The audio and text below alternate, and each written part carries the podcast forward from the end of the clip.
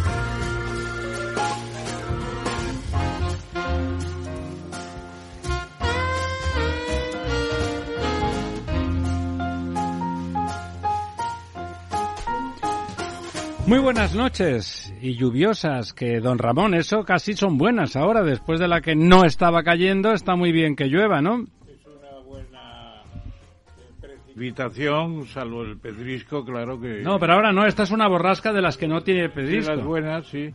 Y además está evolucionando continuamente sobre la península ibérica unos días más y he visto que hoy ha llovido mucho. Yo tengo un... Mucho y bien, un ¿eh? plu- pluviómetro en casa y todos los días miro a ver cómo va la cosa y va muy bien. ¿Pero el pluviómetro es normal o es una gotera? No, es una mm, pluviómetro... eh, Profesional. Clásico, profesional, miniatura, claro, no va a ser como la sierra con un metro cuadrado. Pero están siendo buenas lluvias, un poco tardías ya, ya nos salvan muchas cosechas y ya no se salvan. Pero la aceituna se va a poder mejorar mucho porque, y claro, todavía queda, no, lo- la pena es que la, la, la, la flor de la aceituna se cayó mucha también por la sequía, ¿no?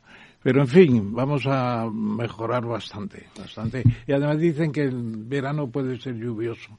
Eso sería muy bueno, por de entrada, de esta, esta borrasca que ha entrado hoy es una borrasca singular porque el anticiclón que siempre estaba en las Ozores está en el norte Sí. y, y las borrascas de aquellas no llegan, tienen todo el norte de Europa y el Reino Unido, Sí. tienen mucho sol y en cambio están viniendo borrascas que vienen desde Canarias y esta es una borrasca de verdad, no una dana de esas que estropea todo, sino es como usted ha dicho, mucha lluvia pero fina, de la Sí, que sí, cala. sí, sí, sí, bueno, muy interesante. Vamos a ver, vamos a ver. Bueno, hablando Bueno, de cosas interesantes, eh, ayer eh, tuvo usted una sesión en la que habló del tema, ¿no? Del tema, bueno, aquí en España la verdad es que los temas son otros, pero el tema internacional no deja de ser el, el de la Bueno, posible allí- confrontación de China y Estados Unidos. Le he comentado casi antes de entrar que ayer en la sesión de la Academia de Ciencias Morales y Políticas, Real la Academia, claro,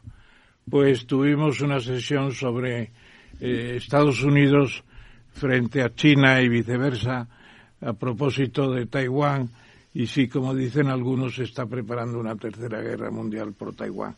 Taiwán no merece una guerra, no por desprecio a los taiwaneses que tienen sus derechos y demás, sino sencillamente la cultura humana no puede arriesgarse tanto por una por unas islas que pertenecen a China, no lo niega nadie, pero que no pueden ser, ser entregadas lisa y llanamente a sistemas contrarios completamente a los suyos y hay que negociar los acuerdos previos de que Taiwán es de China. Es de China, pero no contra los taiwaneses. Claro, lo que le iba a decir, don Ramón, exactamente es eso. Es que los territorios no están por encima de las personas, ¿no le parece?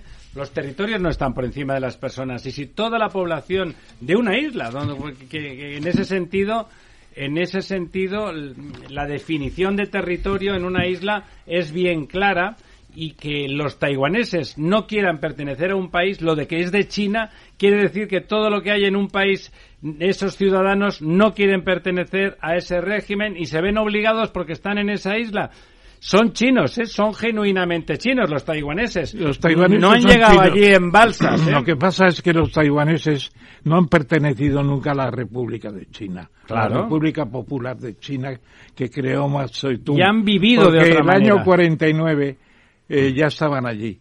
Y desde el año 1800 y pico, Taiwán fue japonesa. Y anteriormente había sido española en los siglos XVI 16 años estuvimos ahí ocupando la isla.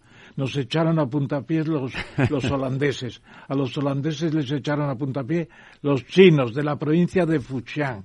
Pero después ya llegó Japón y estuvo hasta el año 45 y la República Popular de China ni la de Sun Yat-sen tuvieron nunca eh, a Formosa como se llamaba entonces. Y en eso tienen razón, ellos no son de la República Popular de China. Pero claro, el pacto de Nixon y Mao de 1972 dicen que Taiwán es China. O sea, disponen de la vida de los taiwaneses miserablemente. No miserablemente, en un momento en que no se valoraba lo que era Taiwán y en que Nixon, con muy buen sentido, quería abrir China a un gran comercio. Y entonces decidió cuántos habitantes hay en Taiwán más o menos. Ahora 23 o 24. Millones. Pues esos 20 millones de personas largos resulta que no tienen ningún derecho y entran en una conversación en una conversación entre el señor Nixon de infausto recuerdo. Eh, la verdad es que es que a los holandeses les echaron los de Fujian y Fujian ya era el imperio chino. Ha sido parte del imperio chino mucho tiempo también Taiwán pero no de la República Popular que creó Mao. De ahí nunca han sido eh, los taiwaneses. Nunca. Tienen razón los taiwaneses. Claro, es que uno tiene razón con respecto a lo que quiere. Incluso hay un grupo norteamericano muy fuerte ahora que quiere que, que, Estados Unidos declare que va a ayudar a China definitivamente, perdón, a Taiwán definitivamente a defenderse de China. Eso es proclamar casi la independencia de Taiwán y sería casus belli caso de y que conste que después de esta declaración de defensa convencida de los ciudadanos de Taiwán, eh, estoy de acuerdo con usted en que Taiwán no vale una guerra. Eh, estoy de acuerdo con usted. Y que lo que ocurre es que habrá que gestionar eso intentando eh, mantener el derecho de los taiwaneses a vivir como ellos han decidido desde hace muchos años. Hablamos de medio siglo, don Ramón. No, lo que pasa es al final... Largo, ¿no? 70 años. Todos estos personajes, especialmente Kissinger, que ya en el año 1900, eh, me parece que fue el 2011, publicó su libro On China, que es una maravilla, el libro es una preciosidad, etcétera, y él propone que haya un acuerdo entre Estados Unidos y China para resolver el tema de Taiwán. Pero lo que pasa es que eso se ha desbaratado, porque el ejemplo de Hong Kong que iba a ser un ejemplo de, de, de ecuanimidad, de respeto del régimen. El sistema de un Estado y dos un Estado y dos sistemas económicos. No lo han respetado. No, lo han respetado. Y eso es muy grave. Y ahora poner ese ejemplo de Hong Kong para Taiwán, pues no funciona. Xi Jinping ha demostrado, cambiando las leyes para perpetuarse en el poder, que no es un personaje de fiar en ese sentido. Eso me dijo a mí en la célebre entrevista que tuvimos en Madrid, en la cena de gala que le dio el, el rey Felipe VI. Yo le dije con un intérprete, claro, que nos dejaron para hablar, el propio rey me dijo, habla con el presidente un rato. Y entonces estuve hablando con él y le dije, a usted le han nombrado vitalicio, se va a quedar toda la vida. Se, se rió, dice, no, los años que necesite. es una contestación muy poco civil. Sí, sí. Además, los que necesite, ¿quién? ¿China o él mismo? Claro, ese es el problema. él, a él le gustaría llegar hasta el año 49, porque es el año del primer siglo de la República Popular de China proclamada por Mao Zedong, y él lo que quiere es que China en ese momento sea el primer país del mundo. Bueno, realmente hay que reconocer, más allá de lo poco democrático y de lo autócrata que es, que China ha prosperado extraordinariamente bajo su mandato. Ha prosperado extraordinariamente, pero yo en este estudio que he realizado para la sesión de ayer en la academia, y que luego a lo mejor va a convertirse en un librito, pues eh, lo que he visto es que el problema demográfico es terrible. La política de hijo único ha hecho que la fuerza vital de la población china languidezca. La tasa media de fecundidad está en 1,18 hijos por mujer está muy lejos ya del dos de conservación, ¿no? Dos hijos de conservación. Y van a tener ya, el año 35 van a tener 400 millones de jubilados. Es impresionante. Y ya no tienen el dividendo humano que tenían en el año 60, tenían un excedente de hijos nacidos sobre chinos muertos de 30 millones, tenían 30 y fue bajando y el año pasado han tenido una una diferencia de cero, porque han llegado bueno, pero a la fusión. Ya están en, Pero eso sería lo deseable, ¿no? No, pero ya no, porque claro, eh, se quedan sin mano de obra. Don Ramón, están buscando mujeres para los chinos, porque además está el aborto con de las de las mujeres chinas que no quieren que el primero sea un, una niña y abortan para esperar a un niño. es una cosa Eso sí que es una cosa terrible. Terrible. La, el, la sexo ratio son 120 hombres por 100 mujeres. Y es un problema del demonio. Comprar una mujer, pagar la dote de una mujer, el año pasado eran 29.000 euros pero fíjese qué horror, pagar la dote de una mujer. Y se calcula que mantener un hijo de, de, 0 a 15 años supone 100.000 euros. don Ramón, eh, resulta que la revolución, se hace una revolución marxista, leninista, maoísta, para que al final se acabe comprando a las mujeres por 30.000 euros sí, sí, sí, y que se mate a los... y además se, pone caso de que el, primer eh, el primer hijo sea una mujer. se ponen en, cola, se ponen en cola para conocerlas, porque eso es para comprarla a 29.000, pero verla, algunas mujeres se ponen un precio de mera visión antes de hay, hay, hay que catar la cosa, pues de 2.500 euros una sola visita para ver si interesa o no. Es horroroso. Es increíble, increíble. Eh, eh, eso no es una Y luego ya hay muchas hijas que está todo tan mal que ni siquiera quieren casarse para cuidar a los padres porque las las pensiones están todavía muy bajas y no hay centros. Bueno, y aparte esa idea que también existía en parte en España hace hace ya medio siglo de que las chicas, alguna de las hijas, se tenía que quedar con los padres a cuidar. Bueno, eso se Sacrificio, Un 28% de las mujeres tienen esa idea.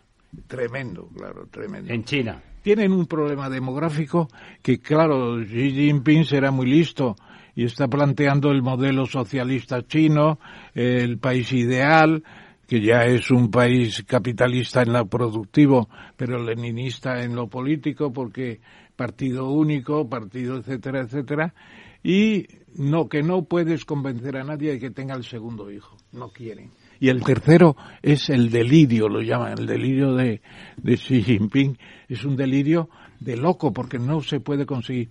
Los demócratas dicen, cuando se baja a una tasa media de 1,18 hijos por mujer, ya no se recupera nada como en España, no vamos a recuperar. Lo que ocurre, don Ramón, fíjese, el planeta está un poco en el límite. Pasar de los 8 o 9 mil millones de habitantes no es, no es nada saludable. Habrá que entrar al equilibrio, ¿no? A tasas de reposición de población. No, el mundo da para mucho más, da para mucho más. Lo que pasa es que probablemente... No, no eso estoy muy optimista. Hoy, hoy precisamente el número de The Economist de esta semana es la nueva sociedad con pocos hijos.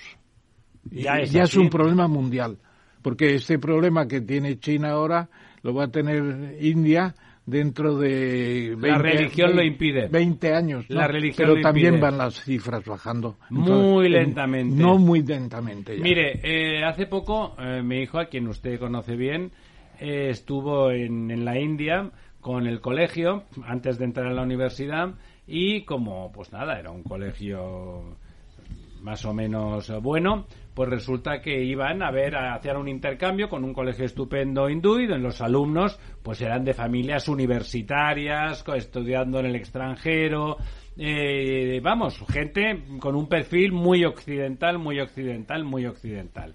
Las, las señoras y las madres parecían pues nuestras hermanas y esposas y madres, tenían tres y cuatro hijos. Todavía, todavía, todavía. E- Esa clase social, las clases bajas tienen Porque 10, esas 12, señoras lo que haga falta. que ¿eh? vio su hija, esas señoras tendrían 40 años aproximadamente. Sí, por ahí. tenían Y claro, 40 años. ya las de 20 están igual que en China. No quieren más de un hijo. Es una cosa tremenda. Es una sociedad nueva.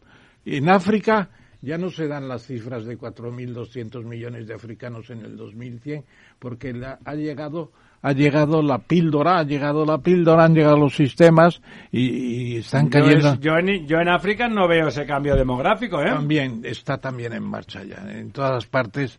En, eh, República de Chad, eh, República de Níger peor, pero ya qué sé yo en Nigeria, en Nigeria hay ya eh, sistemas anticonceptivos en Senegal, en todas partes, en los países ya un poco mínimamente que empiezan a desarrollarse.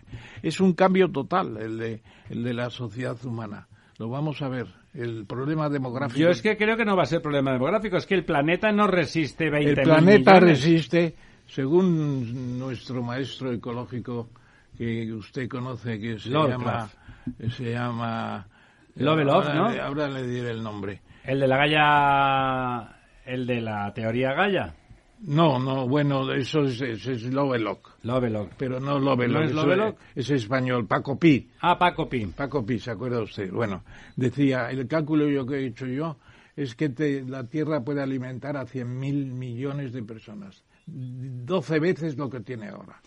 Lo que pasa es que, como decía ya en tiempos Stuart Mill, ¿para qué queremos un planeta lleno, perder la soledad, los bosques, los jardines? Perdone, y además sería, me temo que dramático, ¿eh? Dramático y, y tenía razón. Y es un problema, no es un problema económico solo, es un Sería de problema... psicológico. Claro, La gente se suicidaría en masa.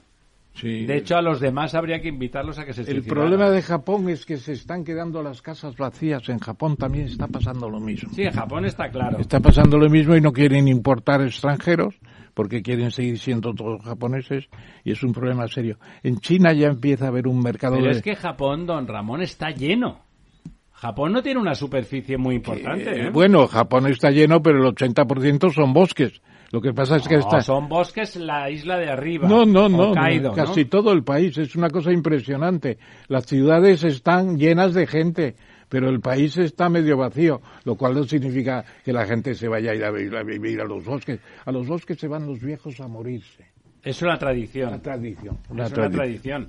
Antes, de hecho, lo hacían. Ahora se van a morir cuando ya están Claro, en las últimas. claro. En el pasado se iban para no ser una molestia para la familia y se dejaban morir. Eso era la tradición japonesa. Cuando los dientes se rompían, se iban a, a morirse al bosque. Y de hecho, cuando eran una molestia para la familia, algunas personas mayores se rompían los dientes para poderse ir, porque si no los hijos y Com- pues, no comentaremos este número de The Economist que me ha llegado hoy, precisamente la nueva sociedad humana. Va a ser una cosa tremenda. Antes de que nos acompañe el embajador Bregolá también para seguir hablando de China, por supuesto, quería que comentáramos brevemente qué le ha parecido, qué le ha parecido la desfachatez de la Secretaría de Estado del Ministerio de la señora Rivera recibiendo a unos diputados eh, alemanes de un país eh, donde queman carbón ultra contaminante, lignito de la peor calidad, donde sus decisiones con respecto a las nucleares y al, y al convenio con el gas ruso casi que ha propiciado una guerra, que vengan aquí a, a cuestionar a cuestionar el tema de la fresa, un tema menor que además no conocen en absoluto y que el gobierno les reciba y les jalee para que castiguen la reputación de España. Bueno, esos alemanes eran del partido SPD, el partido de los socialdemócratas, que son los socialistas alemanes, y amigos de los que están en el poder actualmente en España, y les hacen el juego, han hecho un juego pero el, el, gobierno se ha dado cuenta de que es un juego muy peligroso. No, se han ido ellos, ¿eh? el gobierno. Ya lo sé, ya lo sé que se han ido, pero después de ser recibidos. Recibidos. Recibidos. Con parabienes. A mí me parece lamentable todo el proceso, pero de todas formas se puede decir que puede haber buena gente también ahí dentro. En la gente que ha venido yo creo que les preocupa el, el dignito que usted dice y les preocupa pero ¿A qué viene? Perdón, esos señores también, con su prioridad moral, nos hicieron cerrar las minas asturianas bueno, pero también los, a los alemanes debemos oírles porque no olvide usted que vienen todos los años como 12 o 14 millones de alemanes y que la isla de Mallorca la quisieron comprar los alemanes para hacer un land, un, estado alemán. ¿Y hay que hacerles la pelota, don Ramón? No hay que hacerles la pelota, pero hay que tratarlos bien, decentemente. Les tratamos bien, ¿no? Sí, hombre, recibirlos y tratarlos bien, no, no se puede. ¿Estos señores han llegado de motu propio o...? No, del Parlamento Europeo, ¿no? Yo creo que Parlamento alemán, ¿no? no ah, es alemán. Bueno, pues muy bien, muy bien, me parece muy bien me parece muy bien que se les reciba, han sido inoportunos llegando a una época electoral, eso es malo, claro, etcétera. Muy bien, pues si le parece, eh, don Lorenzo. Buenas noches, don Ramiro. Ligeramente más tarde, ¿algún comentario a todo lo que. Pues la verdad es que podría comentar muchísimas cosas, pero me ha parecido muy interesante la disertación que ha tenido esta noche el profesor. Yo soy de los grandes preocupados por la pirámide poblacional invertida que vamos a tener que sufrir los próximos 20, 30 años. Y de hecho llevo muchos, muchos años ya eh, un poco pues, pues levantando la voz de alarma contra lo que se nos viene.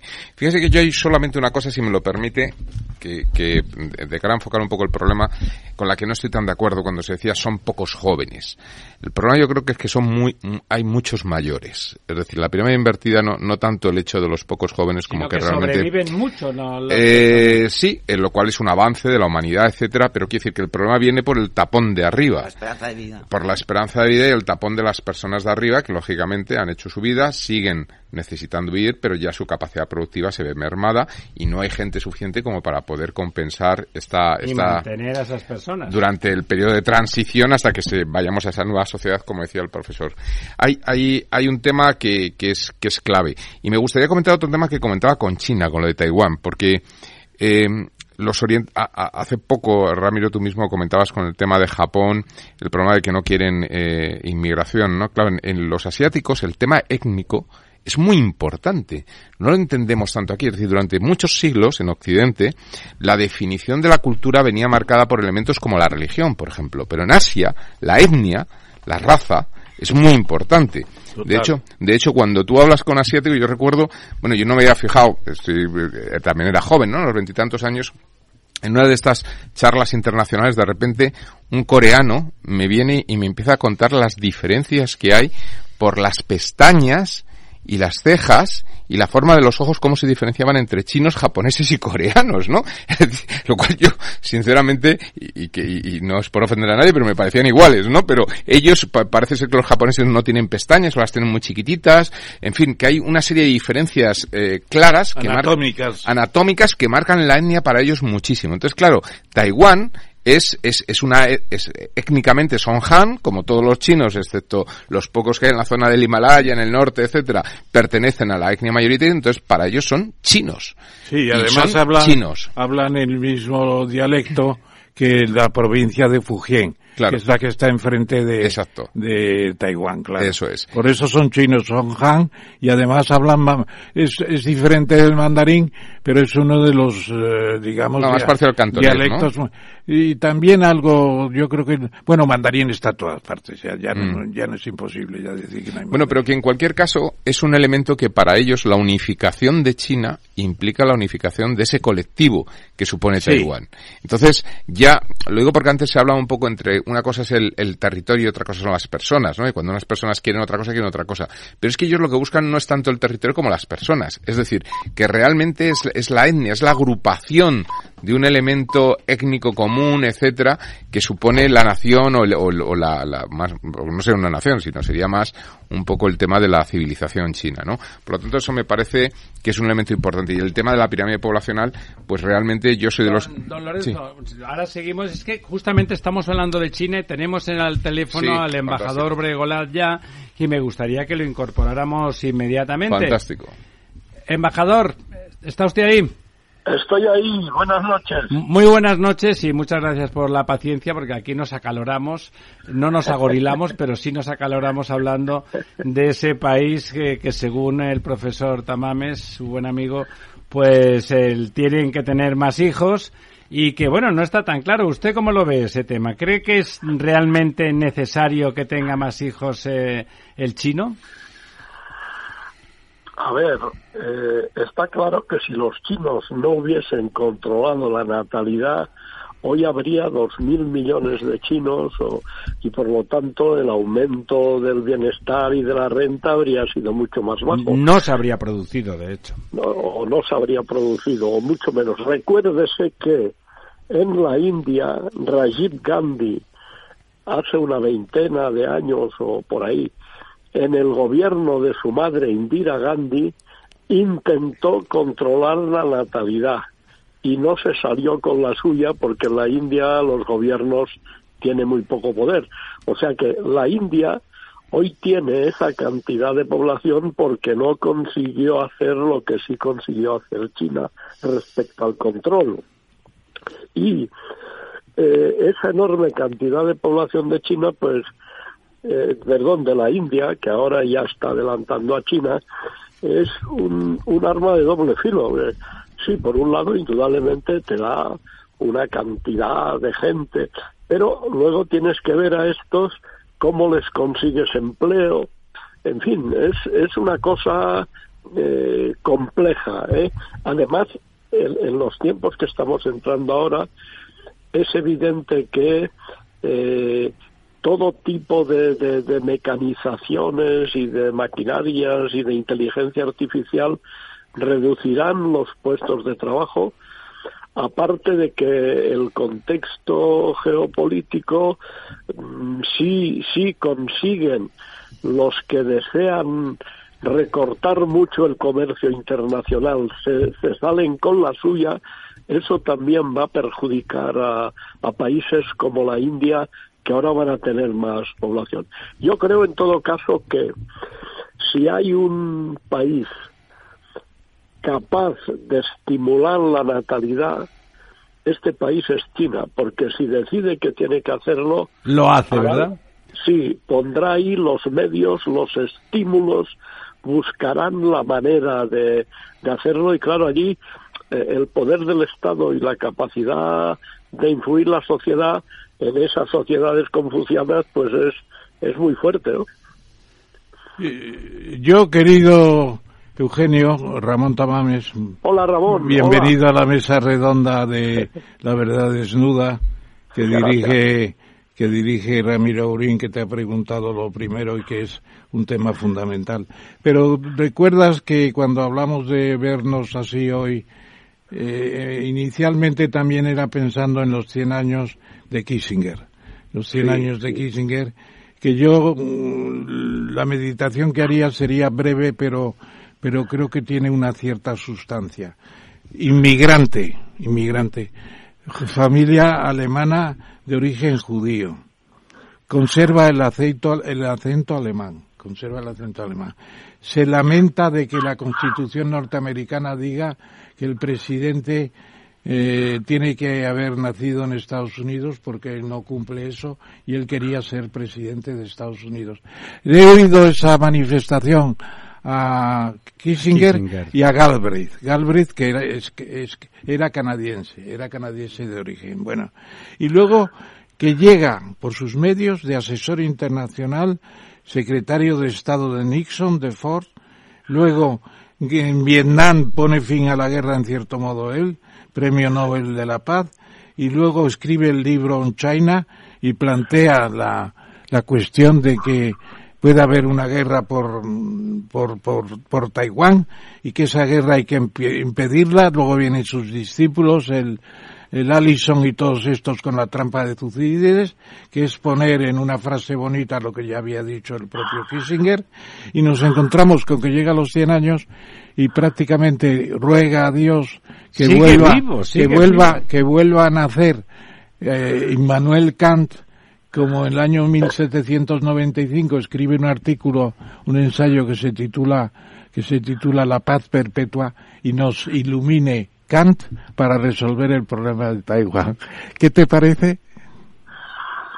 Bueno, el problema de Taiwán, desde luego, es el problema más delicado ahora mismo del mundo porque si no se maneja bien puede llevar a una guerra entre las dos grandes potencias de nuestro tiempo. Y por otra parte es, entiendo yo, mm, que no hay tema más complejo, no hay tema más complejo que este. Unos puntazos. Eh, tengas en cuenta que, y esto no se suele decir porque o no se sabe o el que lo sabe no le interesa decirlo, pero recuérdese que en la conferencia del Cairo de eh, noviembre o diciembre del año 43, que es el año que yo nací, en esa conferencia Franklin Roosevelt y Winston Churchill se reunieron con Chiang Kai-shek y eh, pactaron y escribieron lo siguiente. Eh, claro, los tres entonces eran aliados porque Japón les había atacado a los tres, les había hecho aliados.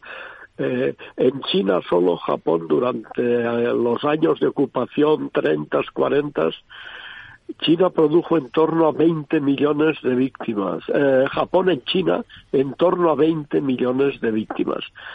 Entonces, en esa conferencia, Roosevelt y Churchill le devuelven a Chiang Kai-shek todo lo que Japón le había quitado desde la guerra chino-japonesa de 1895, que es cuando le quita Taiwán. Al, imperio, al imperio chino. Al imperio chino. Entonces, le dicen, tú recuperas eh, todas las tierras, naturalmente, toda esa gran parte de China que Japón ha ocupado naturalmente Manchuria, el estado títere, tal, tal, y también recuperas eh, Taiwán. Taiwán que ah, entonces todavía en aquel momento se llamaba Formosa, Formosa y las pescadores. O sea que a partir de aquí, ¿quién es el revisionista?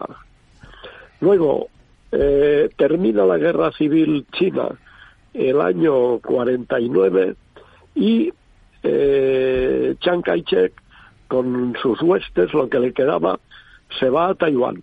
Es que en aquel momento Estados Unidos o España o Francia o algún país del mundo denunció a Chiang Kai-shek porque se iba, porque ocupaba un país extranjero, es como si el año 39 el ejército, eh, el gobierno republicano español se hubiese hecho fuerte en Mallorca. Es así, exactamente. Es lo mismo, sí señor, sí señor. Sí, Es exactamente así.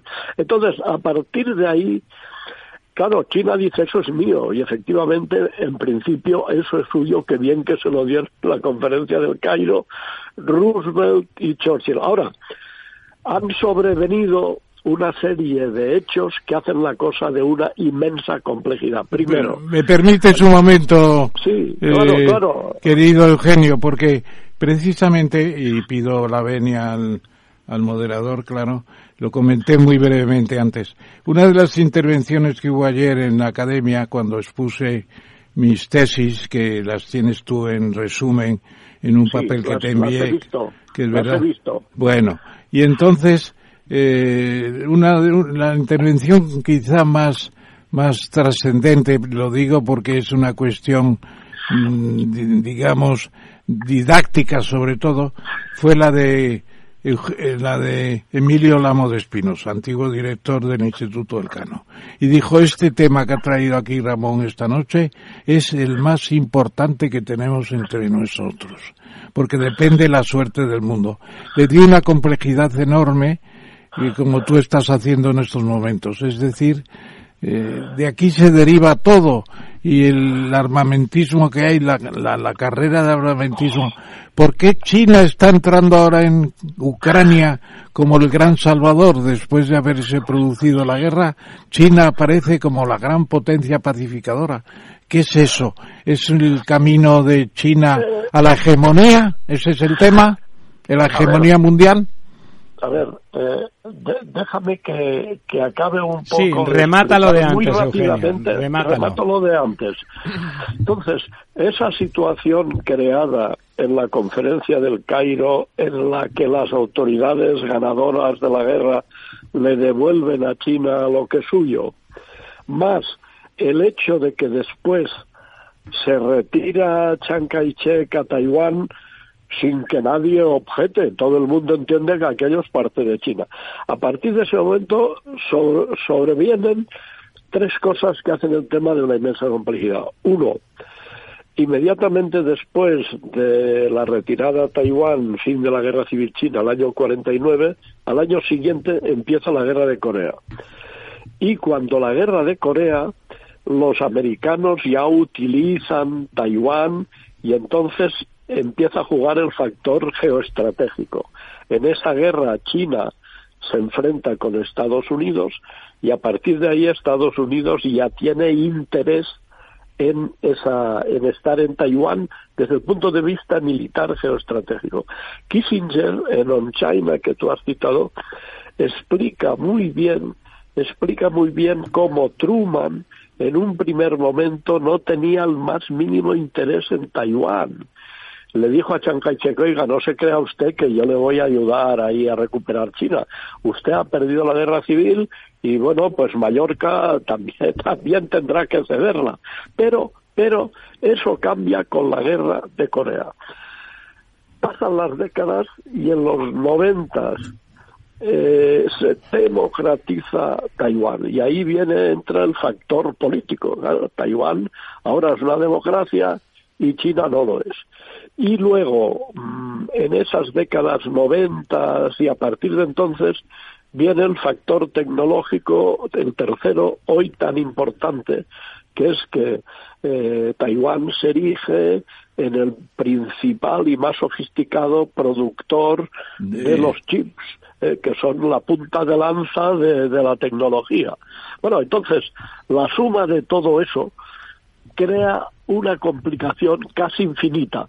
El tema, déjame decir y aquí acabo que en una cosa muy interesante el tema de Taiwán es similar al tema de Gibraltar. ¿En qué? En el libro rojo que hizo Castilla en su día, se dice si los, cuando los ingleses se vayan de Gibraltar, según el Tratado de Utrecht, Gibraltar revierte a España, o sea, principio de integridad territorial. Sin embargo, los ingleses en un librito azul bastante más delgado que el libro rojo que hicieron poco después, dicen no, no, aquí interviene el principio de la voluntad de la población. Usted dirá que esa población de Gibraltar es una población artificial, que estos tíos no vivían ahí en el, en el momento del Tratado de Utrecht, que vinieron de Malta, de sitios del Mediterráneo, etcétera, pero, dicen los ingleses, el principio de la voluntad de la población prevalece sobre el principio de integridad territorial. Fijaros que es el, mismo enfrentamiento de conceptos. Es de lo que, estábamos hablando antes de que eh, llegara eh, don Eugenio. Hablábamos de eso, la voluntad de la población de Taiwán, de esos 23 millones de taiwaneses que no quieren ser del régimen eh, de Pekín. De Pekín. A ver, yo entiendo que si hubiese voluntad de arreglar la cosa. Deng Xiaoping decía que a Taiwán le iba a permitir incluso que conservara su ejército. Eso lo decía Deng Xiaoping, cosa que desde luego ahora no dicen y hace ya años que no dicen los chinos. Pero le iba a permitir entonces, si hubiese voluntad política, pues no sé, eh, eh, un país, dos sistemas, hoy se da por comprometido, periclitado, después de que vas a juego. Bueno, pues oye, eh, podrían inventar oh, fórmulas, eh, eh, Estado libre asociado, habría si hubiese voluntad política y un arreglo con China, un verdadero arreglo con China, desde luego no será posible si no se ventila eso. Si hubiese voluntad. Lo que pasa es, claro, hoy el tema está liadísimo. Pero déjame un momento, Eugenio, que haga un poco de abogado del diablo, que se dice coloquialmente, porque un chino de un chino de Taiwán puede decir, bueno, ustedes reclaman Taiwán, pero Taiwán nunca ha sido una parte de la República Popular de China, porque cuando en el 49 se proclama la, la República Popular en Tiananmen por, por Mao, públicamente con grandes alegrías, pues nosotros ya somos la República de China que se ha trasladado a Formosa.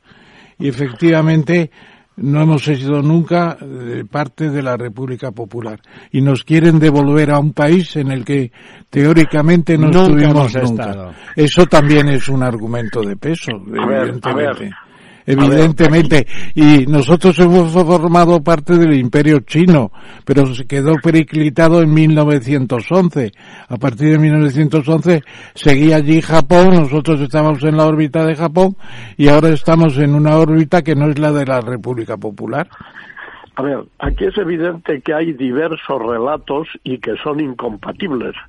Como en Ucrania hay relatos incompatibles de los rusos y de los ucranianos, o en Israel hay el relato eh, bíblico, etcétera, de, en fin, de, de, Israel, de los judíos, y un relato de, de los árabes. Son relatos incompatibles, ¿no? Formas de. Ahora, es evidente que Taiwán ha sido parte de China durante siglos, y no es menos evidente que se lo quitó Japón en la guerra de 1895 e igualmente que se lo devolvieron en 1943 Roosevelt y Churchill. se, lo devolvieron teóricamente porque estaban los japoneses. se, lo devolvieron teóricamente. Sí, bueno, como les devolvieron teóricamente Manchuria o los devolvieron... No, aquello lo ocuparon inmediatamente. Lo ocuparon inmediatamente, pero Formosa no la pudieron ocupar los de los de Mao porque estaba ya Kai-shek, claro. A ver, este es un eh, argumento muy de peso y, y luego incluso pueden decir que los que los eso lo sabrás tú mejor quizá, seguro que sí. Es decir, los taiwaneses eh, no son exactamente eh, los chinos de continentales, tienen sus variedades importantes, variedades importantes. Las orejas más grandes. Ramón, China con 1.500 millones de habitantes, con ochenta y tanto lenguas, no se entienden. Un tío de Cantón con uno de Shanghái, con uno de Pekín, no se entienden de nada cuando hablan. Lo que pasa es que todos escriben lo mismo. En mandarín. Eh, eh, sí, claro, eh, los, caracteres son los mismos, los caracteres cada cual los lee a su manera, pero como, como los números. Como en Europa, directamente, ¿no? Como en Europa. Bueno, en cualquier caso, es, un ese tema. ese tema, desde luego, es de una complejidad inmensa inmensa de un riesgo, como hemos dicho, gravísimo y China no se dará nunca por conforme si no se le devuelve de alguna manera que puede ser muy vaga, ¿no? Puede ser eso, el Estado libre asociado. Eh, ponen ahí la bandera y luego los otros hacen lo que les da la gana y tienen un régimen político distinto, continúan con sus elecciones, hacen lo que quieren. Eh, muy complejo, muy, muy complejo. Bueno, eh, ¿qué, qué... Kissinger. No, efectivamente.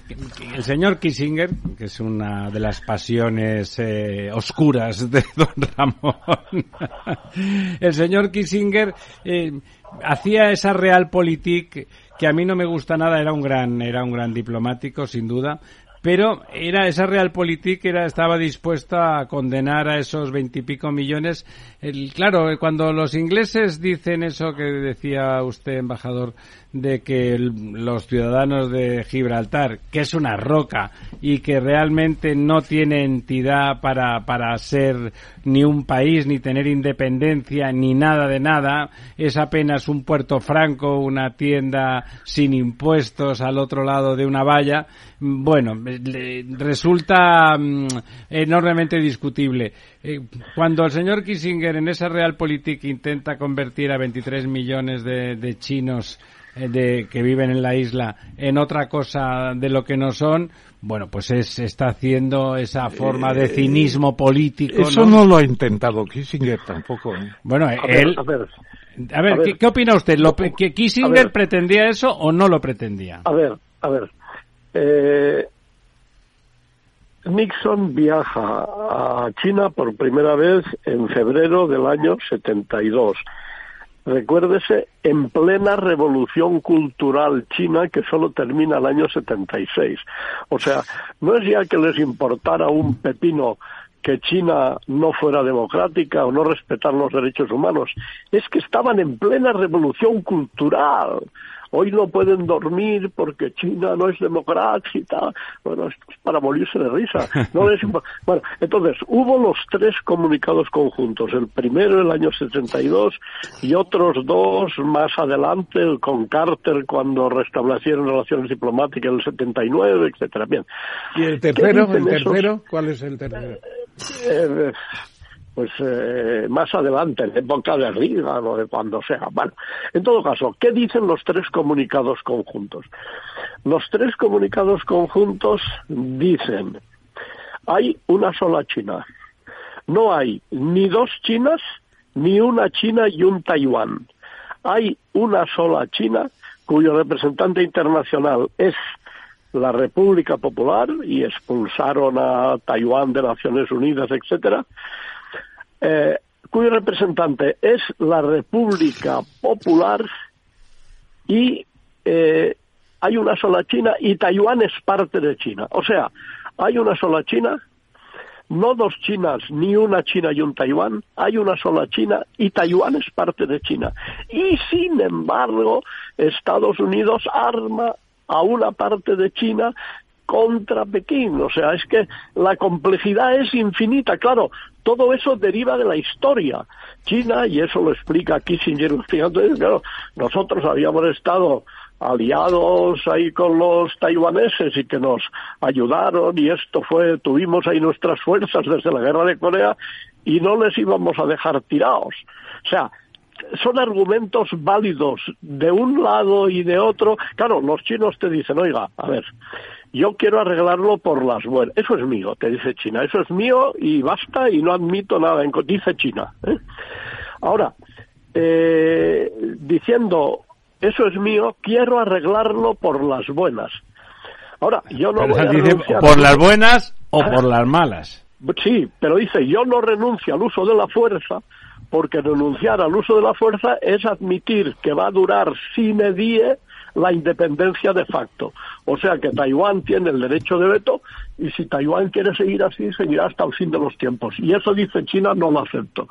Claro, mientras China no ponga una fecha, no diga el 31 de diciembre de tal año, si eso no ha terminado ahí yo tal, mientras no pase eso, la ambigüedad por el lado chino es tan grande como, como la ambigüedad por el lado americano cuando América dice eh, no es seguro que yo vaya a utilizar la fuerza, en fin, que no se sabe, que queda todo en el, en el ámbito de... El tema es de una complejidad infinita. don Eugenio. Y, y desde luego, si las tres partes, o sea, Estados Unidos, China y Taiwán, las tres partes, no ejercen una gran sabiduría política, una gran moderación, una voluntad de llegar a arreglarlo. Esto, fíjese, por ejemplo, la visita de la señora Pelosi hace unos meses, condenada por el propio presidente Biden. El, el, tema es de, es de una infinita complejidad, infinita, y desde luego muy, muy, muy peligroso. Ahora, China dice y redice vamos a practicar la, eh, la paciencia estratégica. Vamos a ser muy pacientes. No que, cuando estuvo Nixon en China la primera vez, el año 72, recuérdese que eh, Mao le dijo, podemos esperar 100 años. Claro, eso de 100 años lo puedes tomar como una manera de decir, una podemos metáfora, esperar sí. sin límite de tiempo, pero si lo tomas literalmente, han pasado 50 de esos 100 años. O sea, todavía quedarían 50 más. Entonces, Eh, complejísimo, complejísimo. Hay ahí un tema, hay ahí un tema de cinismo grande. Le invitamos, eh, tenemos una llamada, tenemos una llamada, perdón, eh, embajador, pero le invitamos a, a escucharle. Además le vamos a preguntar sobre esto después, sobre el representante. El tenemos ahí al otro lado a don Regino Martín, que es el representante de comisiones obreras en Correos, que tiene una entrevista después y no se puede esperar.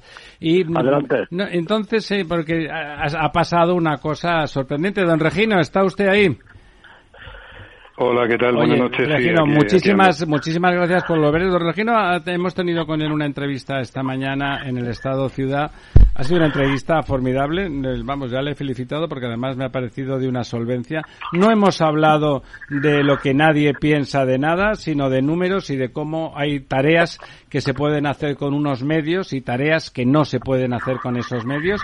Y eh, don Regino nos ha explicado claramente que con los medios actuales es imposible que el, ser- el servicio de correos, por mucho que se esfuerce, por mucho que se deje la piel, pueda dar cumplimiento a tres millones de votos por correo en las próximas elecciones del día 23. Él, además, ha cuantificado de forma cabal y rigurosa en del orden de 12.000, en el orden de 12.000 los refuerzos que el sistema de correos necesitaría para que eh, el, derecho al voto de los españoles quedara garantizado a través de- de- de- del servicio de correos. Pero esta tarde de- nos ha sorprendido, lo ha dicho muy taxativamente, muy claramente, y esta tarde ha habido una noticia en el país, no en cualquier sitio, donde ah, decían que estaban a punto de llegar a una a una entente cordiale con comisiones que tiene que es el mayoritario en correos con 50% y también con UGT que también hacía un discurso responsabilista al estilo que no se le había oído nada por cierto a UGT hasta la fecha y de golpe bueno se incorporaba un discurso responsable que nos parecía estupendamente con y se decía que iban a ser 10.000 los que iban a contratar. No eran los 12.000 que decía don Regino pero hemos pensado bueno bueno hay una aproximación importante ¿cuál es nuestra sorpresa cuando volviendo a hablar con don Regino para consultarle la cuestión nos dice que de eso nada ¿no don Regino? que es mentira Qué mentira que, que es mentira que es mentira la noticia, que no es cierto que haya ningún acuerdo entre comisiones y los sindicatos y la empresa. Cuéntenos, don Regino, porque es muy grave. Pues, pues sí, yo creo que ya me disgusta a mí hablar del correo público por la inoperancia, ineptitud y mal hacer de su presidente y, y seguramente del gobierno, ¿no? Pero es una pena, eh, tiene que ser así porque hay que clarificar cosas para que no se manipule la opinión de la ciudadanía, ¿no? Eh, creo que en alguna entrevista que hemos tenido hemos hablado de que unas elecciones de este nivel de trascendencia, lo mínimo que se puede pedir al gobierno, al presidente de Correos, que no tiene un sueldo menor, como sabéis, que cobra 200.000 euros, que al menos estén a la altura del momento democrático que vivimos, ¿no? Porque son ellos los que tienen capacidad para tomar decisiones. Y hace no tanto eh, estábamos muy inquietos y creo que lo comentamos en alguna entrevista también con vosotros, en otros medios también. Exigíamos al presidente de Correos, que es un cargo político como todo el mundo sabe, y que el único mérito que tiene no es de gestión, que tiene un mérito único que es haber sido ex jefe del gabinete de Pedro Sánchez. Eh, lanzábamos un mensaje muy claro, eh, también preocupado porque no tuviera la tentación de intervenir o embarrar la campaña electoral o mancillar el prestigio que lo tiene el correo público de este, de este país, ¿no? Y este señor lo que está haciendo es lo contrario, ¿no? Eh, lo que ha hecho hoy es una tergiversación clarísima de la información en clave política para influir en la opinión pública, ¿no? Y eso es, efectivamente, es eh, lamentable, preocupante y, desde luego, tajantemente rechazable, ¿no? Eh, esto que es inaceptable en un proceso electoral, que es además la expresión democrática, concreta y tangible en nuestro país, yo creo que ya no es solo un problema de cifras, ¿no? Eh, sobre todo cuando los números, las cuentas eh, son cuentos y no son cuentas, yo creo que empezamos a hablar de otras cosas, aparte de números, que por supuesto que sí, ¿no? Digo esto porque, a ver, no lo dice comisiones, que también que lo dice, lo dice el sentido común, lo dicen los trabajadores, estamos un poco, entre comillas, sin broma, estamos un poco flipados, ¿no? Porque no, no damos crédito a lo que ha sucedido, ¿no? A ver, entiendo yo, entiende comisiones, que a los ciudadanos, a los 47.000 trabajadores de la plantilla, pues entiende que hay que darle seguridad, ¿no? Eh, pero es que a fecha de hoy eh, sigue el apagón informativo, por eso efectivamente es mentira, decías tú antes, y no ha habido ni una sola reunión con los representantes sindicales para concretar cuáles son las condiciones de trabajo y por pasiva quiere decirse que el ciudadano hoy conoce los trámites de voto por correo, pero no conoce, no conoce las condiciones de su prestación, con suficiente plantilla, con menos plantilla, con más compensación, abriendo oficinas, no abriendo.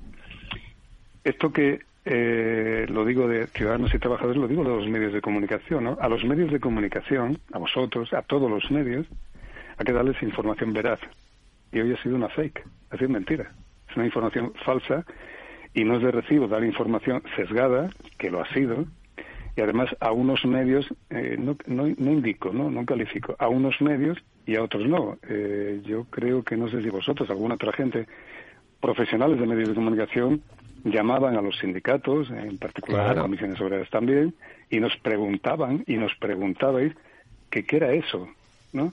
Que había publicado algún medio, no digo yo que la gente sea afín o no, no medio y está, y preguntabais si era cierto, y decían, no, no, no es cierto, es, que es mentira, es, es falso, falso de todo rigor, ¿no? Entonces, lo que ha pasado hoy, que es un hecho, eh, digamos, en democracia muy relevante negativo, es que este señor eh, lo que ha provocado, en lugar de esa seguridad que necesita el proceso, esa eh, certidumbre que hay que darle al ciudadano, al trabajador también, a los medios de comunicación, lo que ha habido es una auténtica ceremonia de la confusión, ¿no? Para los trabajadores, para sus representantes, para los ciudadanos y para los medios de comunicación. Es decir, es, lo que se ha hecho es propaganda para quien eh, le paga al presidente de Correo. Y eso no es aceptable en democracia. Nosotros no lo compartimos. Sí. Y, eh, perdona porque eh, estoy escuchándote con mucha atención. Soy Ramón Tamames y con la venia de nuestro moderador. Hola. Pues yo te preguntaría, en esa línea de falta de, de verosimilitud en declaraciones que está viendo, etcétera, no confirmadas, ¿qué puedes decir de esta noticia que da Rosario Miñano. Eh, los trabajadores de correos amenazan con una huelga de dos semanas antes de las elecciones generales.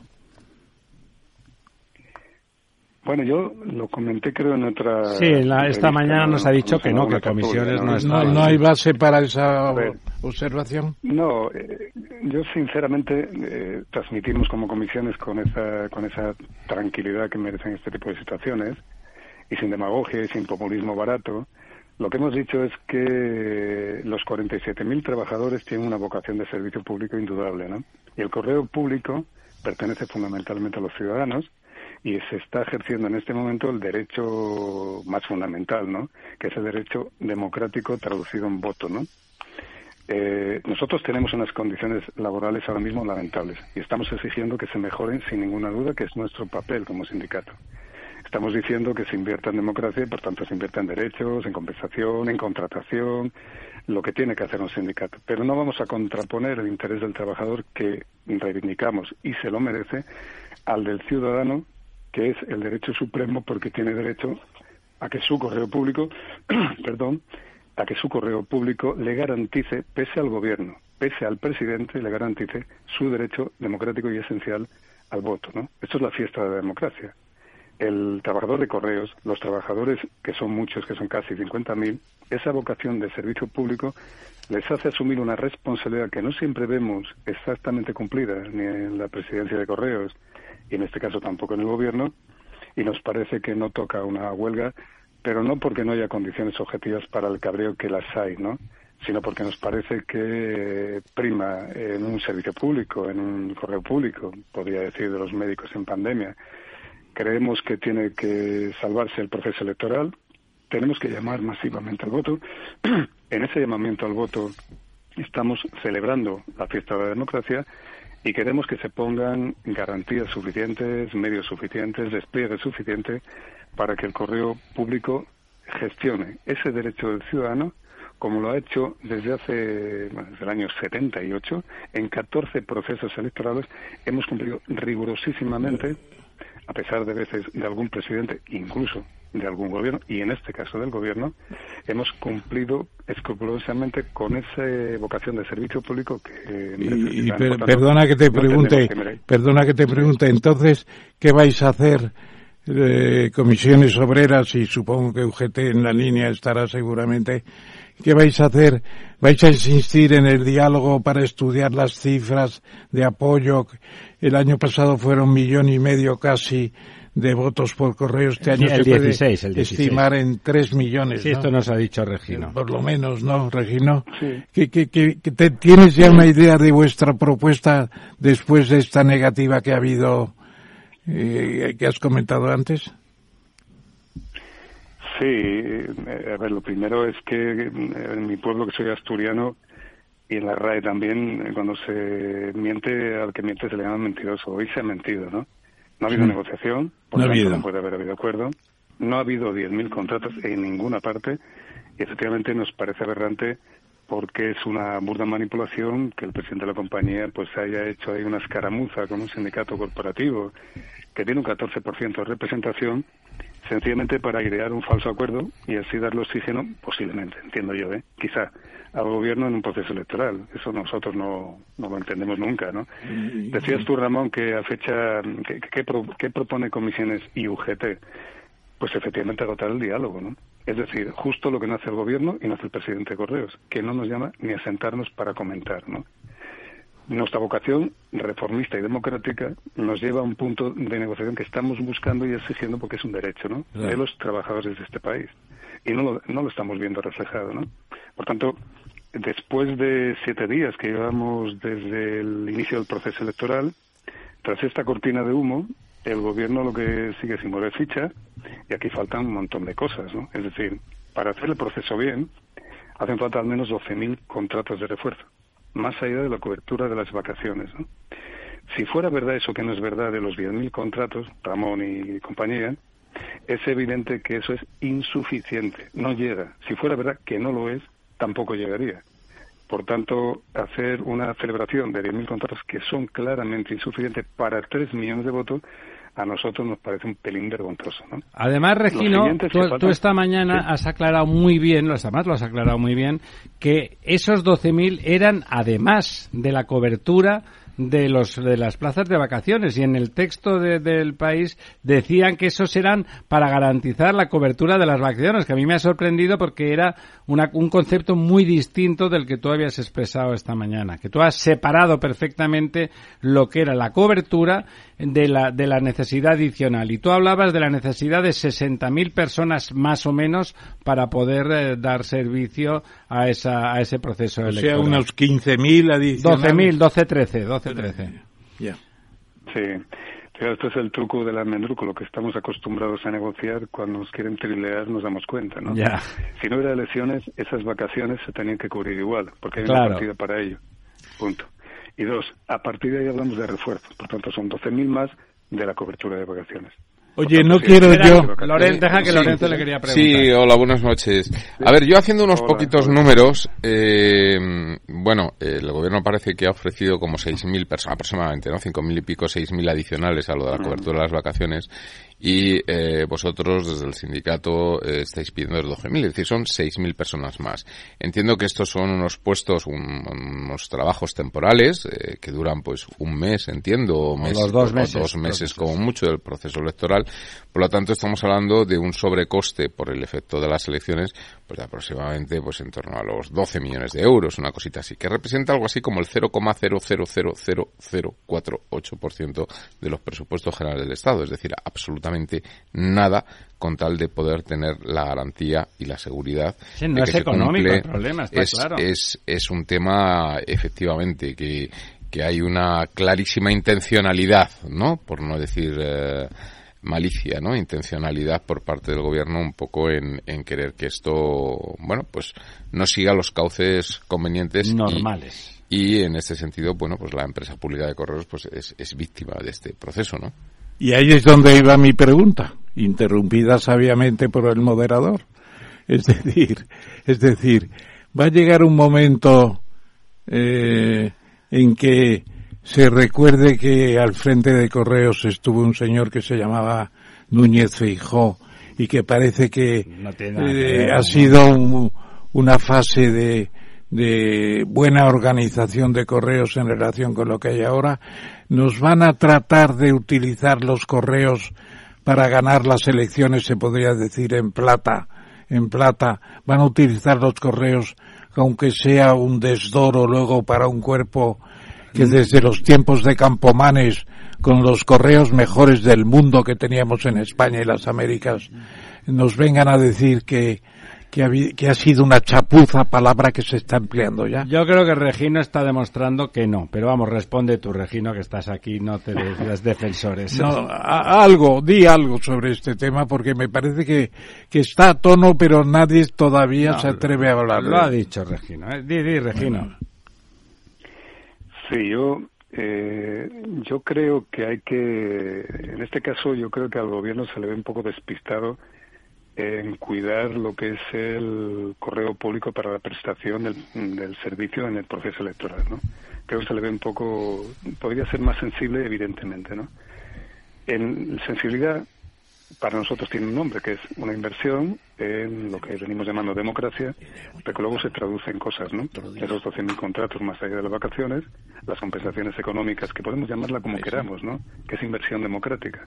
Pues un plus electoral, un plus, un plus elecciones, un plus lo que sea. Es decir, cuidar a la gente para que en esa enorme productividad que va a tener, que esté por lo menos cuidado, motivado y reconocido, ¿no? Y yo creo que faltan repartos extraordinarios, faltan horas encima de la mesa, horas extraordinarias. Va a haber que abrir las oficinas no solo por la mañana, seguramente el fin de semana va a haber que hacer repartos extraordinarios. Hay que dar cobertura para que el ciudadano se sienta tranquilo cuando vaya a votar, ¿no? Y por tanto, eso es lo que llamamos inversión en democracia. Yo creo que el gobierno puede hacer evidentemente un esfuerzo mayor. No digo yo que no lo haga porque no quiere, sino que igual no recuerda que cuando uno vota en verano, el correo público cubre la falta de voto presencial que pueda haber a través del voto por correo. Por eso es tan importante que esa inversión se traduzca en inversión que nunca es coste. En democracia la inversión no es coste, Y es co- reconocimiento. Y como ha dicho don Lorenzo, es ¿no? poco dinero, don, don Regino. La última Obvio- pregunta, obviamente. la última pregunta para el Hola, moderno. Regino, buenas noches. Bueno, yo todo esto, Hola. hola, del voto por correo, lo veo bastante complicado de gestionar y que se nos está echando el tiempo encima. Si yo no he entendido mal, eh, vais a entregar las papeletas entre el 3 y el 16 de julio. Es así. Y luego, a partir del 16 Pues una- al 19 es cuando se vota. ¿No? O sea que Sí. estamos a Bueno. 7 de junio, todavía no tenemos los refuerzos. Esto, mm, vamos, es ya.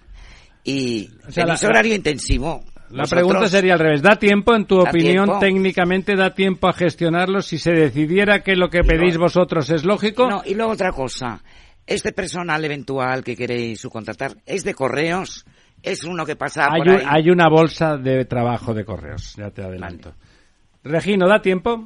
Sí, la, sí, las dos cosas es que en 2016 gestionamos 1.400.000 votos, hubo tiempo y un refuerzo de la mitad de la contratación.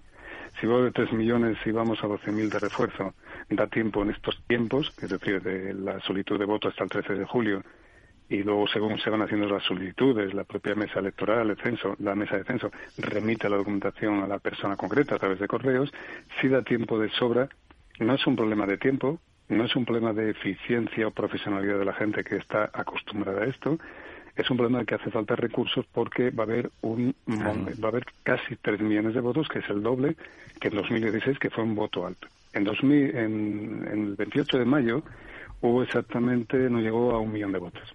Si vamos a tres veces más, está claro que aquellos 2.500 contratos que pusieron el 28M, que fueron pocos, no puede quedarse ahí. Por tanto, es un problema de inversión en recursos, en, miedo, en medios y en despliegue. Si es así, no hay ninguna duda que esto sale seguro. Por tanto, animo a la gente a que confíe en el, en el correo público, porque tiene la tramitación del voto segura sin ninguna duda. Y fijaos lo que os digo, los profesionales de esta compañía, incluso cuando no se han portado bien en refuerzo de los medios para prestar servicio público, por dignidad y profesionalidad, esto que decía de Campomanes Ramón hace un momentito, por dignidad y profesionalidad han sacado adelante procesos electorales muy complejos. Y voy a la otra pregunta. No encontramos o no hay que buscar gente por ahí. Hay una bolsa de empleo en correos de gente acostumbrada, gente capaz, gente que sabe lo que tiene que hacer. Y esa bolsa es de la que se, entre comillas, se tira para hacer esa labor que saben hacer perfectamente porque son, aunque son eventuales de bolsa, son perfectamente profesionales y conocedores de lo que tienen que hacer.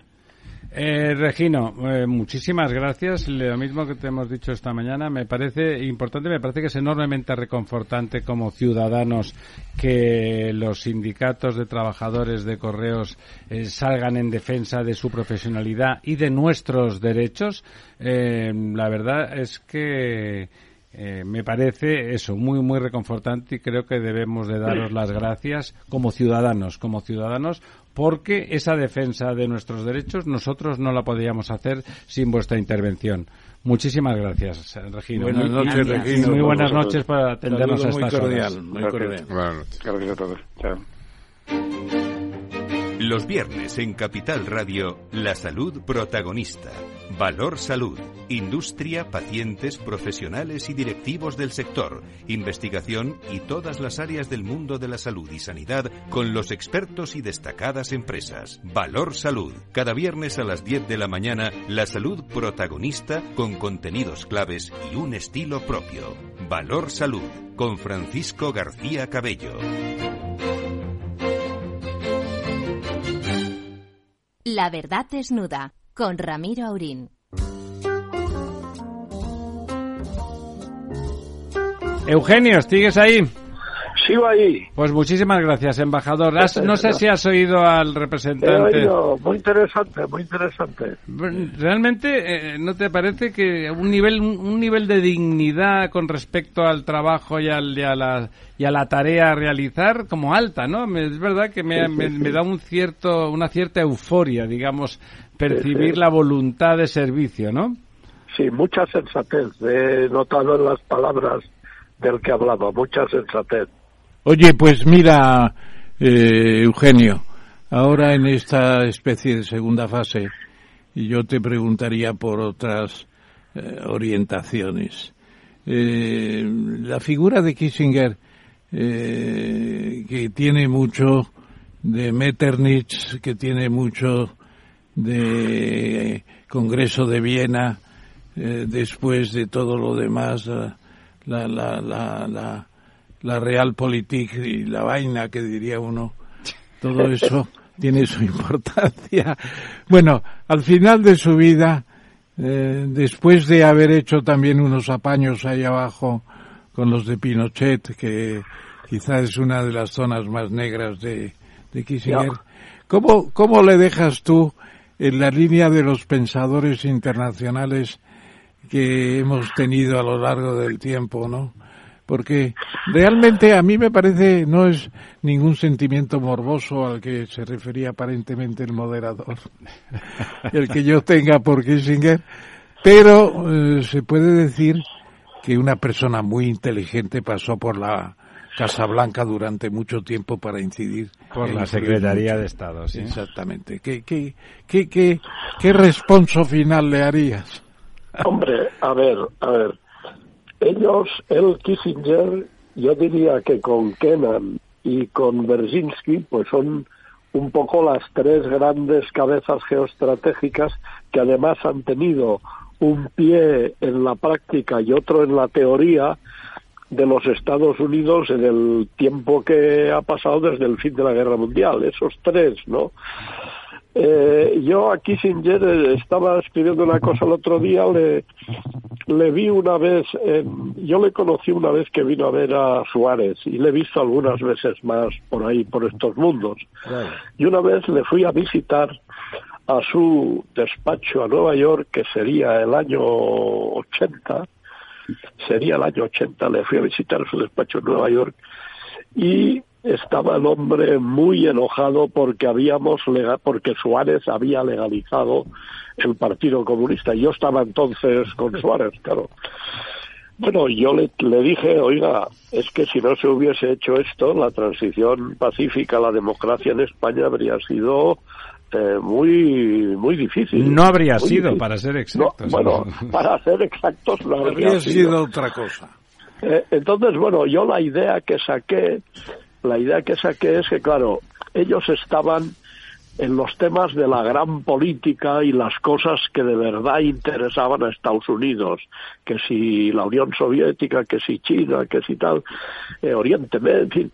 Y de España, pues básicamente lo que les interesaba era las bases como parte de su dispositivo militar contra la URSS y luego que España entrara en la OTAN para consolidar las bases. Y aparte de eso sabían muy poco, tenían unas ideas muy primarias, ideas como que España éramos un país eh, muy apasionado y que la gente resolvía las cosas. O sea, por ejemplo, no se habían enterado de que a diferencia de aquella Segunda República sin clases medias, que en, en estas décadas, y en parte desde luego por la propia ayuda americana, en España se habían desarrollado unas clases medias que permitían, como alguna vez lo hemos hablado eso tú y yo, como le dijo Franco al a, Vernon Walters, a Vernon ¿eh? Walters. ¿Eh? Dígale al presidente Nixon que esté tranquilo, que el día que yo no esté ahí quedan las clases medias. Bueno, pues no se habían enterado de eso. Bueno, mucho más grande, naturalmente, fue la pata que después metió su amigo el general Haig eh, con aquello del asunto interno, ¿no? Eh, Kissinger no, no metió una pata tan estrepitosa como esa. Pero sobre España yo la idea que tengo es que que no, no, no sabía muy bien de qué iba. Eso les quedaba a contramano. Habría gente en el Departamento de Estado que conociera España, sí, sin duda, ¿no? Sin duda. Pero mm, eh, ya, ya, digo, esa valoración de, de enfadarse tanto porque si no se hubiese legalizado el Partido Comunista y por lo tanto la consolidación democrática hubiese sido imposible, eso habría perjudicado a España, a Europa y a los propios Estados Unidos. O sea, esa, esa es mi, ya digo yo, la idea que me formé es estos, claro, piensan en otras cosas mucho más grandes y a nosotros ahí españolitos ahí por la península solo ven las bases, lo demás. Oye, embajador, eh, eh, ¿te parece que, que, hubo alguna intervención de que en esa línea muy anticomunista, incluso desentendiendo o no entendiendo la dinámica histórica real y lo que significaban las clases en ese momento y el renuncio que el propio Partido Comunista Español estaba haciendo en el pacto con Suárez. ¿Te parece que tuvo también que ver el señor Kissinger eh, con, con, el fracaso provocado por eh, en el compromiso histórico italiano y el asesinato? A ver, yo no sé no sé contestar a eso en concreto. pero qué opina, ¿qué opina nuestro profesional? pero, a ver, a ver, a ver, El tema de España está relacionado con todo el tema del eurocomunismo. O sea, en, en la mente de, de Kissinger y supongo de otros americanos, el eurocomunismo era como un caballo de Troya. Ellos lo veían como una manera de entrar dentro de la fortaleza y una vez estemos dentro nos quitaremos la careta y somos agentes de tal. Yo creo que esa era su idea muy primaria, que, era eso, creo, ¿eh? Sí, muy primaria. Y yo te iba a preguntar precisamente a propósito de ese trío que tú señalabas, Kenan, Bersinski y Kissinger, ¿no? Bersinski es el polaco, ¿no? Exacto. Bueno, su pues, hijo, oye, Ramón, su hijo ahora es el embajador de Estados Unidos en Varsovia, Mark Bersinski. Pues fíjate, seguro que hablará el polaco perfectamente. Yo quería preguntarte, porque yo me acuerdo que cuando estábamos en la Junta Demográfica, que decía Vázquez Montalbán, era, no era Junta Democrática, era Junta democrática, Pero Vázquez Montalbán en sus escritos decía la Junta Demográfica. Demográfica. Entonces, fuimos a Estados Unidos una misión de la Junta que eran Pepi Vidal, Calvo Serer y yo. Y fuimos al, a Washington, al Congreso, y por allí al Capitolio y también a la, al gobierno, y estuvimos con Bersinski. Y a mí Bersinski me dio la impresión de que sabía bastante de España. Y luego le invitamos a que viniera a España y dijo, no se preocupen, porque entonces estaba de asesor para el presidente, todavía no habían hecho las elecciones. Me parece que era el propio presidente eh, del, que, ha muerto hace poco como vicepresidente, expresidente Carter, Carter, que estaba con Carter, y entonces hablaba muy bien de España. Y decía, porque si sale presidido el presidente Carter, pues yo no podré ir porque estaré muy ocupado. Y si no salimos, ustedes se olvidarán de mí completamente, dijo, dijo Kissinger. Pero a, ti, a Kissinger como segundo de ese trío, ¿cómo le tienes conceptuado? Hombre, indudablemente era una, una gran cabeza, en fin, eh, de historiador, de politólogo, había dado muchas vueltas a las cosas y, bueno, era eh, indudablemente un tío que ha influido mucho, que ha influido mucho, ¿no? Eh, que ha influido mucho. En fin, sin embargo, sin embargo, que conste que cuando, cuando Nixon y Kissinger fueron a China la primera vez, ellos dos, y sobre todo Nixon, ya veía el día que puso el pie en China por primera vez, ya estaba convencido de que en unas décadas los chinos se metían arriba. Él había estudiado mucho los chinos en, en ultramar en general, sabía que eran una gente sumamente competente y ya entonces, pero claro, él entonces tenía que salir de la guerra de Vietnam, de lo cual dependía que ganara o no ganara la próxima elección, imperativo categórico, y luego necesitaba a China para contrapesar a la Unión Soviética. Fíjate que Berzinski, en un librito magnífico que publicó a fines de los 90, que se llama The Grand Chessboard, o sea, el gran tablero de ajedrez, dice, dice, el peor escenario para Estados Unidos sería una alianza de China con Rusia. Y hará falta una gran visión geoestratégica para que eso no se produzca. Pues fíjate, se ha producido ese peor escenario. Eh, yo entiendo que de la manera que trataron al pobre Gorbachev, que lo regaló todo gratis, por supuesto que lo de Putin es injustificable, por supuesto.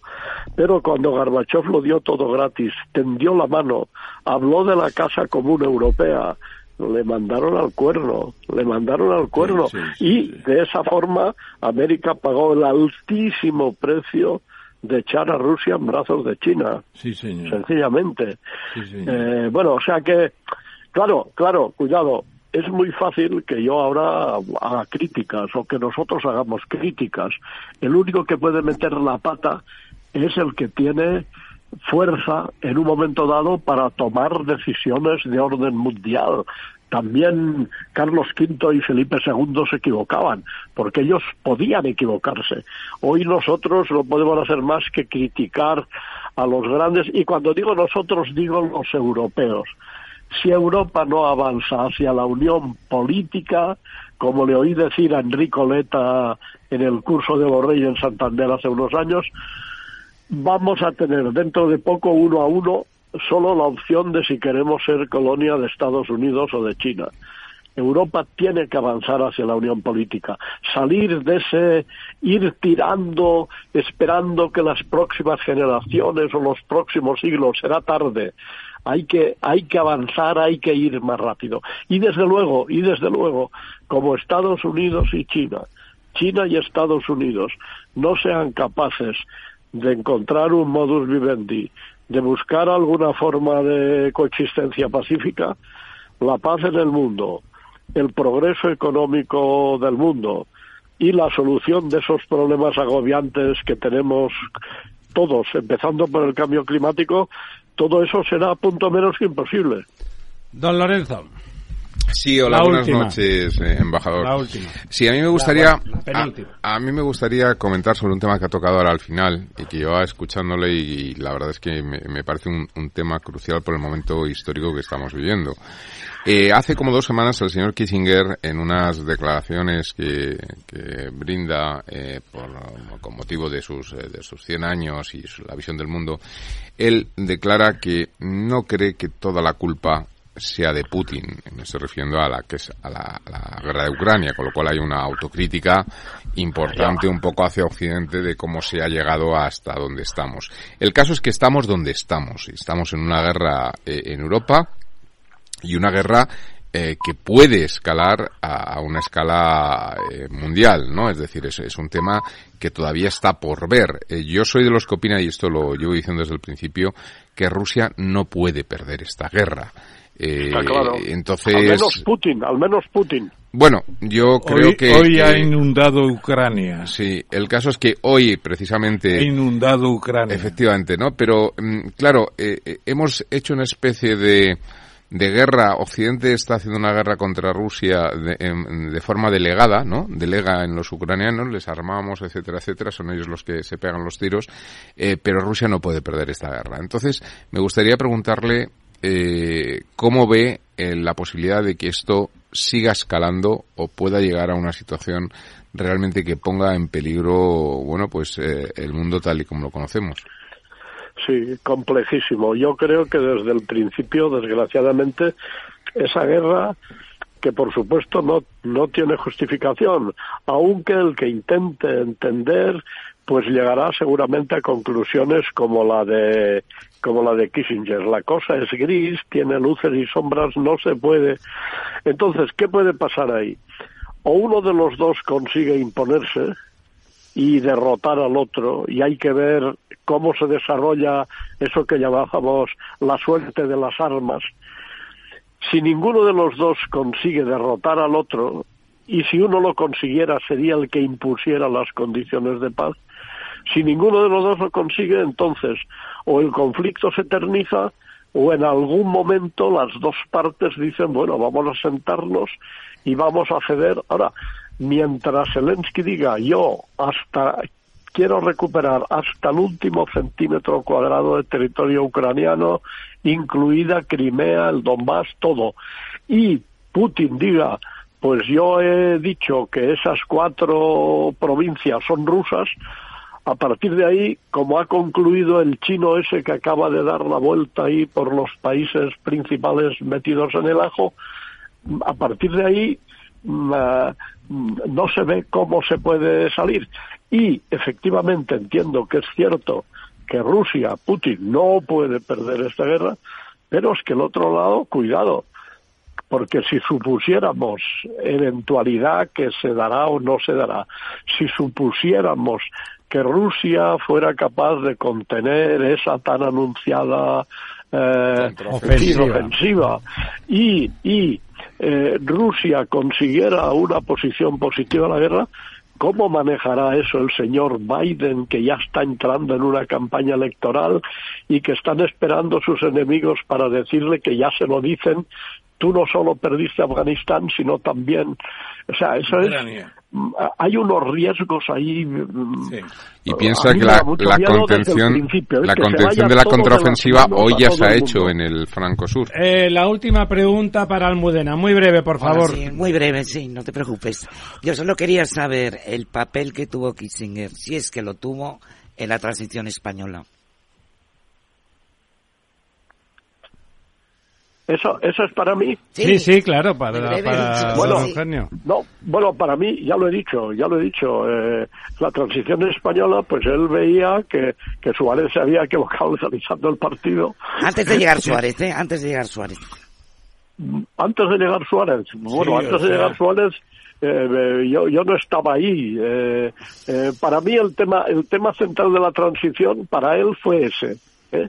Fue ese que ahí me están legalizando al Partido Comunista Sí. y ahí me están metiendo el caballo de Troya, el eurocomunismo. Ese, yo Sí. lo, lo que puedo decir de Kissinger y España realmente es eso.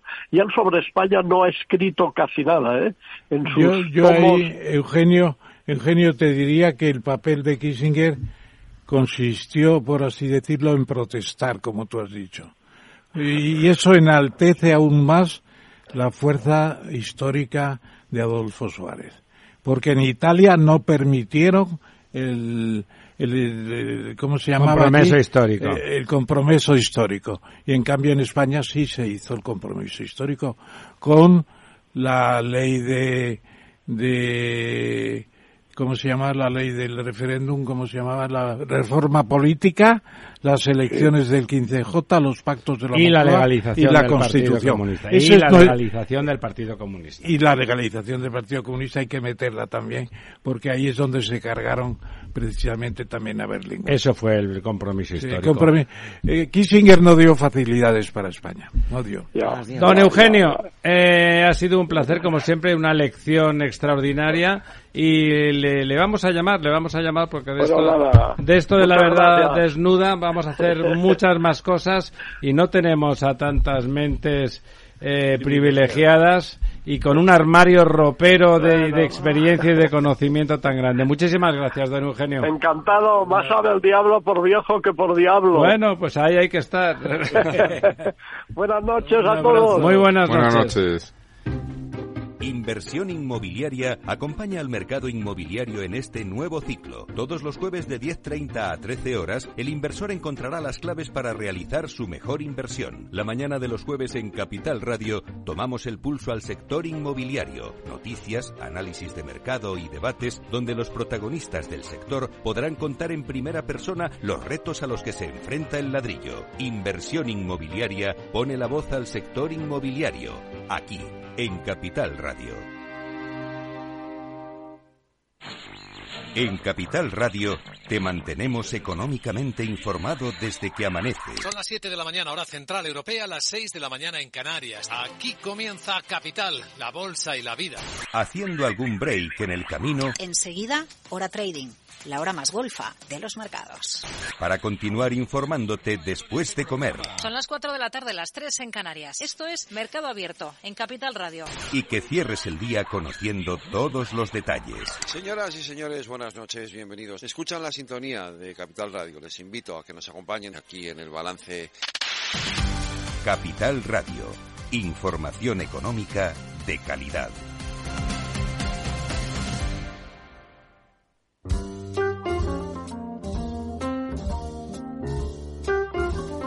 Bueno, y ahora vamos a ver si vamos a tener, como con el tema este de correos, una de las cosas es qué pasaría, que, que si, si realmente hubiese el desastre y los españoles no pudieran votar, y vamos a preguntárselo a, a don Frank Amaño. Vamos a ver si, si me dice Jorge que tenemos por ahí. Buenas noches. Les hago el recordatorio de que fue, bueno, un, uno de esos ministros de justicia poco cuestionados, lo cual en este país, lo de ser ministro y poco cuestionado, casi es una cosa incompatible. La respuesta es, a lo mejor no fue ministro. Sí, sí, fue ministro. Además, eh, digamos que tenía eh, el argumentario biográfico suficiente, es catedrático de Derecho Constitucional eh, en la Universidad de La Coruña, ¿no, don Francisco? Sí, así es. En este momento lo fui de Valencia, fui de la de Santiago, pero ahora mismo estoy en la Coruña. que en su casa, en su casa. Y bueno, y además abogado en ejercicio, de esos donde no han funcionado las puertas giratorias, sino la competencia profesional y el mercado y el mercado profesional en el que tiene un éxito notable, dicho sea de paso.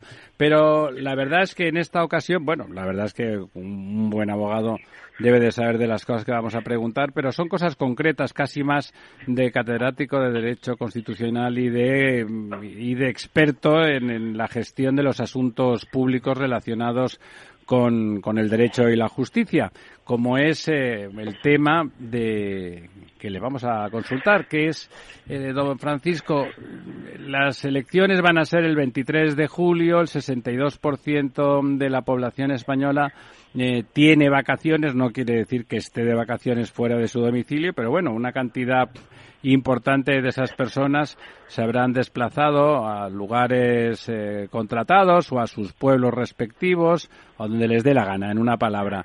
Ha corrido, bueno, el temor de que el servicio de correos, de hecho, el representante de comisiones obreras está paseando por las emisoras comentando que está muy preocupado porque con menos de 12.000 eh, trabajadores menos, eh, lo cual no quiere decir que no vaya a ocurrir en los próximos días eso, esa contratación, pero de momento no ha ocurrido y como la propuesta inicial del gobierno era de 5.500, digamos que expresaba no su temor, sino su absoluto convencimiento de que no es suficiente y de que si eso fuera así, pues muy probablemente decenas de miles de, españoles, si como parece el, voto por correo alcanza a los 3 millones, porque está la, gente desplazada y, bueno, y en principio pues los ciudadanos quieren votar, lo cual está muy bien porque es un ejercicio de responsabilidad democrática y que podría ser Claro, recordemos que el último, el último paso en el voto por correo es que un, señor o una señora carteros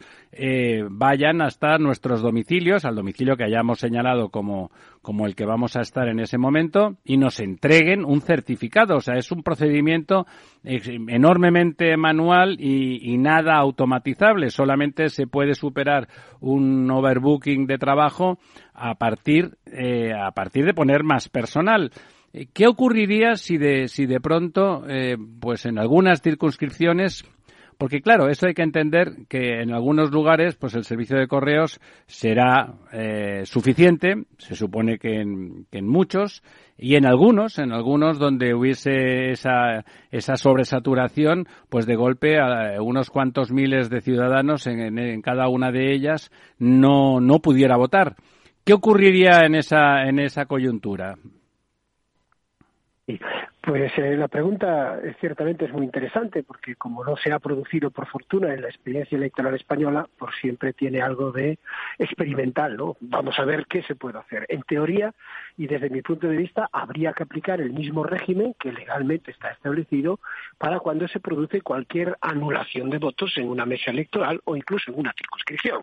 La única diferencia es que en este caso el conjunto de ciudadanos cuyos votos no se han podido ejercer y por tanto no han podido llegar debidamente a las urnas por problemas de técnicos en, la empresa o en el organismo encargado de realizar esta función, no habrían podido votar. Esas elecciones, si ese número de personas es significativo en una mesa y si es significativo además en una circunscripción, debiera llevar a anular obligatoriamente, como ha ocurrido ya en España por otros eh, factores. Es verdad que muy pocas veces, creo que fueron en unas elecciones generales de principios de la década de los 90 que se anuló entre otros el voto en la circunscripción de Pontevedra, pero ha ocurrido también con algunos mesas electorales en municipios concretos que han sido anulados por las juntas electorales, pues creo que tendrían que mantener un criterio similar, porque lo que no se puede es privar a, los ciudadanos de su ejercicio de derecho de voto y menos que por defectos en la implementación del sistema, pues haya un grupo significativo en esa circunscripción o en esa mesa y cuando digo significativo es que podrían haber hecho cambiar el resultado de la asignación. Sí, que no son seis o siete, vamos, sí. Claro, exactamente, que eh, por no poder ejercer su voto, pues eh, no solo se vieron privados de ejercer un derecho, sino que además esa ausencia afecta al resultado electoral en términos porcentuales. De, todas formas, y para tranquilidad de, los oyentes, esta misma tarde, según he podido oír, eh, eh, Correos, la entidad de Correos, ha eh, anunciado que iba a duplicar el número de Sí, parece que se comprometía, que se comprometía a eso. Se comprometían a, a contratar a 10.000 bueno, qué menos, ¿no? Qué menos, porque si no, seguro que no llegan, eh, dado el mes en el que nos encontramos y efectivamente la situación de la gran mayoría de las familias y de los ciudadanos españoles. Sí, además, eh, digamos, eran los propios funcionarios de correos, desde los sindicatos mayoritarios, que, que, eran comisiones sobre todo, pero también UGT, que estaban expresando que no se podía, que había que hacer algo al respecto y que además, eh, que está muy bien, ellos, que son los mayoritarios, eh, seguramente cubren el 70% de los trabajadores de correos, decían que cualquier eh, apunte de huelga era completamente irresponsable y contrario al mantenimiento del derecho de voto de los ciudadanos. Una pregunta, don Francisco. yo también he leído esa noticia, es una buena noticia, que hay que hacerla, hay que implementarla, hay que darla adelante adelante, pero en principio es una buena noticia. Pero la pregunta es, cuando dice que se anularían las personas que sí hubieran ido a votar en esa circunscripción, ¿su voto también quedaría anulado y tendrían que volver a ir a votar en su caso? previsiblemente sí, tendrían que volver a votar en esa mesa o en esa circunscripción, repetirse las elecciones. Por repetirse las elecciones. ¿No? No, quedaría circunscrito el problema a los que no han votado, sino que tendría que repetirse en aquellas circunscripciones donde esos ciudadanos fueran importantes en número, habría que repetir las elecciones.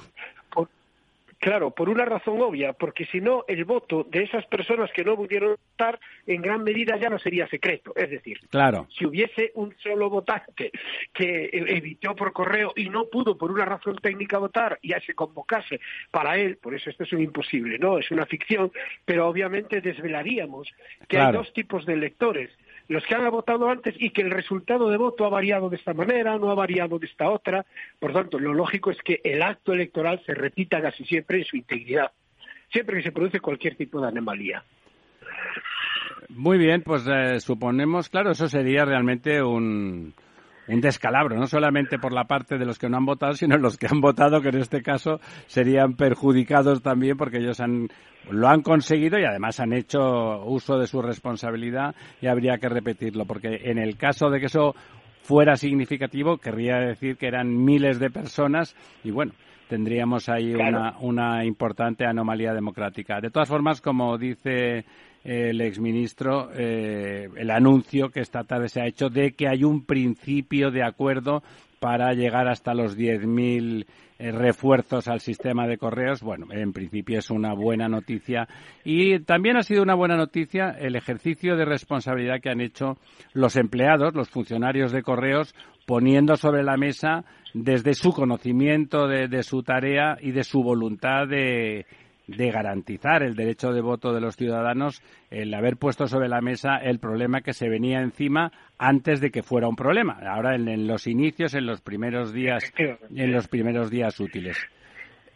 Don Francisco. Sí, porque eso, eh, sí. Sí, sí, no, no, no. diga, diga muy brevemente que siempre pensamos en los sindicatos como agentes de reivindicación de los derechos de los trabajadores, lo cual está bien, pero la función constitucional que tienen también es la de corresponsabilizarse ¿no? con la ciudadanía, de ahí que sean entidades de relevancia constitucional y, por tanto, este cometido, lo que acaban de hacer los sindicatos de correos, pues es un ejemplo también de esa responsabilidad constitucional que asumen los sindicatos en nuestro sistema jurídico. Sí, sí, se lo he trasladado esta mañana que hemos tenido una entrevista con el responsable de comisiones de correos y se le da las gracias por, por, por la parte como director del programa, pero también como ciudadano, ¿no? Digamos, de alguna forma es reconfortante que más allá de que cada uno defienda sus intereses, lo cual a mí me parece perfectamente legítimo, se ejerza el otro lado de la responsabilidad, ¿no? La responsabilidad de garantizar que las cosas que los trabajadores hacen, en este caso los de correos,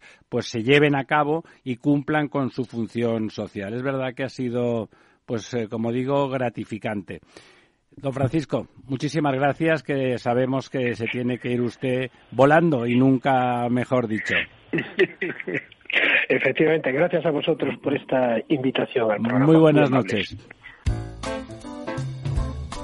Bueno, como han visto ustedes, efectivamente se tenía que ir volando. Hemos tenido que grabar esto justo antes de hacer el programa y era justo antes de saber que, eh, que comisiones y que don Regino negaba la mayor y que en absoluto ese, ese acuerdo pues era auténtico, sino que era falso y por lo tanto la alegría de nuestro amigo eh, Frank Amaño pues no estaba justificada. Y como, eh, como habíamos comentado antes con don Ramón Elov, se anularían las elecciones en los sitios donde no se hubiera podido votar eh, aceptablemente, lo cual sería bastante desastroso, ¿no? Sí, pero ya estamos muy avanzados y yo no querría introducir otro tema. Bueno, vamos allá. Pero hay otro tema que está ahí detrás. El quid pro quo. El quid pro quo. Si quiere, introduzcalo, ¿eh? Si es interesante, dígalo. Los que no han votado y enterados de que se abre esa discusión... ¿Podrían votar? ¿Podrían votar? Podrían votar. Claro. Pues yo ahí encuentro que la cosa es distinta. Claro, es que se, se oscurece todo muchísimo. Naturalmente. Bueno, venga, quid pro quo. Un rascacielos inclinado, la torre inclinada de Pisa en el siglo XXI y en Manhattan. Sí, efectivamente. Inestabilidad en la gran isla, en la gran la- manzana. La, la torre que se llama One Seaport, o sea, el puerto marítimo número uno del mundo. One Seaport. 244 me- metros de altura. Se abandona 204. por desviación, por desviación, por los fundamentos, porque los, los suelos de Nueva York y sobre todo de Manhattan están O sea, empezando se abandona quiere decir que la gente se ha ido de la... que hay que derribar el edificio. Se Sí, sí. marcha la gente, hay que derribarlo como ya ha pasado con otro otro O anteriormente. sea, se está hundiendo un milímetro, más de un milímetro al año. Es que lo que se ha edificado sobre Manhattan son 700 millones de toneladas. 700 millones de toneladas y 21 millones de habitantes afectados también parte de Brooklyn y de otros. Eso me recuerda a la Ciudad de México, que se va hundiendo Que también. se va hundiendo, sí, o Yakarta, que se va hundiendo también. ¿Alguna cosa que decir, arquitecto? Bueno, no, simplemente que efectivamente el, el terreno tiene la tensión admisible que tiene y al final cuando se supera, porque el peso supera, pues el terreno... Eh, el es que terreno lo de. Nueva York ya es excesivo. No, es excesivo fíjese, y hay no- muchos puntos. ¿no? No es tanto por tensión admisible, sino porque tanta presión tan homogéneamente en toda la isla Tremendo. va afectando a la saturación del terreno y seguramente va vaciando va vaciando en cierta medida de líquido, porque claro, está saturado. Va descendiendo, va Es- aplastando. Claro, Claro. pero, a ver, eh, El problema es que si no es no es homogénea esa caída, se empiezan a inclinar las cosas, Claro, ¿no? Pues si fuera homogéneo, se hundirían, digamos, en, en vertical Bueno, y más o menos... Quedaría muy mono, pero eso es muy difícil, ¿no?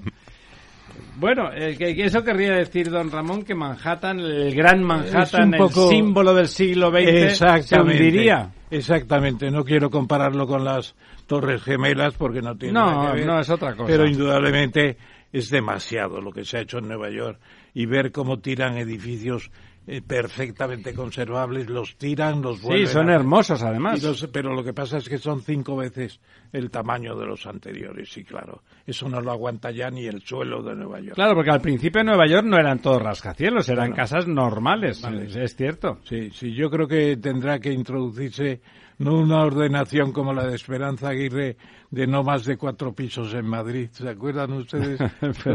un, su- un sueño de, de, de- de la noche de un verano. Un sueño ¿no? frustrado, sí. Totalmente. Bueno, eh, claro, el petróleo estaba en un precio razonable y nuestros queridos amigos, entre comillas, eh, saudíes, que cierren el grifo para sostener el precio y poder pagar los sueldos de Benzema, de, que- de Cristiano, de, de Busquets quizá. Y las ciudades que están haciendo en el desierto. Chorradas, todo el unas programa ciudades absurdas. del hijo del rey que está al frente de Una estación, una, una estación de esquí.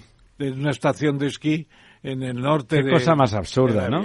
Impresionante. Tremendo, tremendo. Entonces, lo que ha hecho eh, la Arabia Saudita ya lo ha hecho varias veces, ¿eh? Sí. Es, Sí, sí, no. Ofrecer, eh, rebajar totalmente La producción, un claro. millón y los protestantes como Nigeria, Angola, etcétera, pues pues eh, tan alegres porque mantienen sus posiciones, etcétera. Claro, pues, pero ya los El los- precio aumenta y ellos siguen los vendiendo precios han empezado a aumentar, pero yo creo que un millón va a ser poco y que vamos a tener otra caída de precios porque no hay no hay recesión, pero tampoco hay una alegría extraordinaria en la en la Y estamos en verano. Sí, además el verano, etcétera.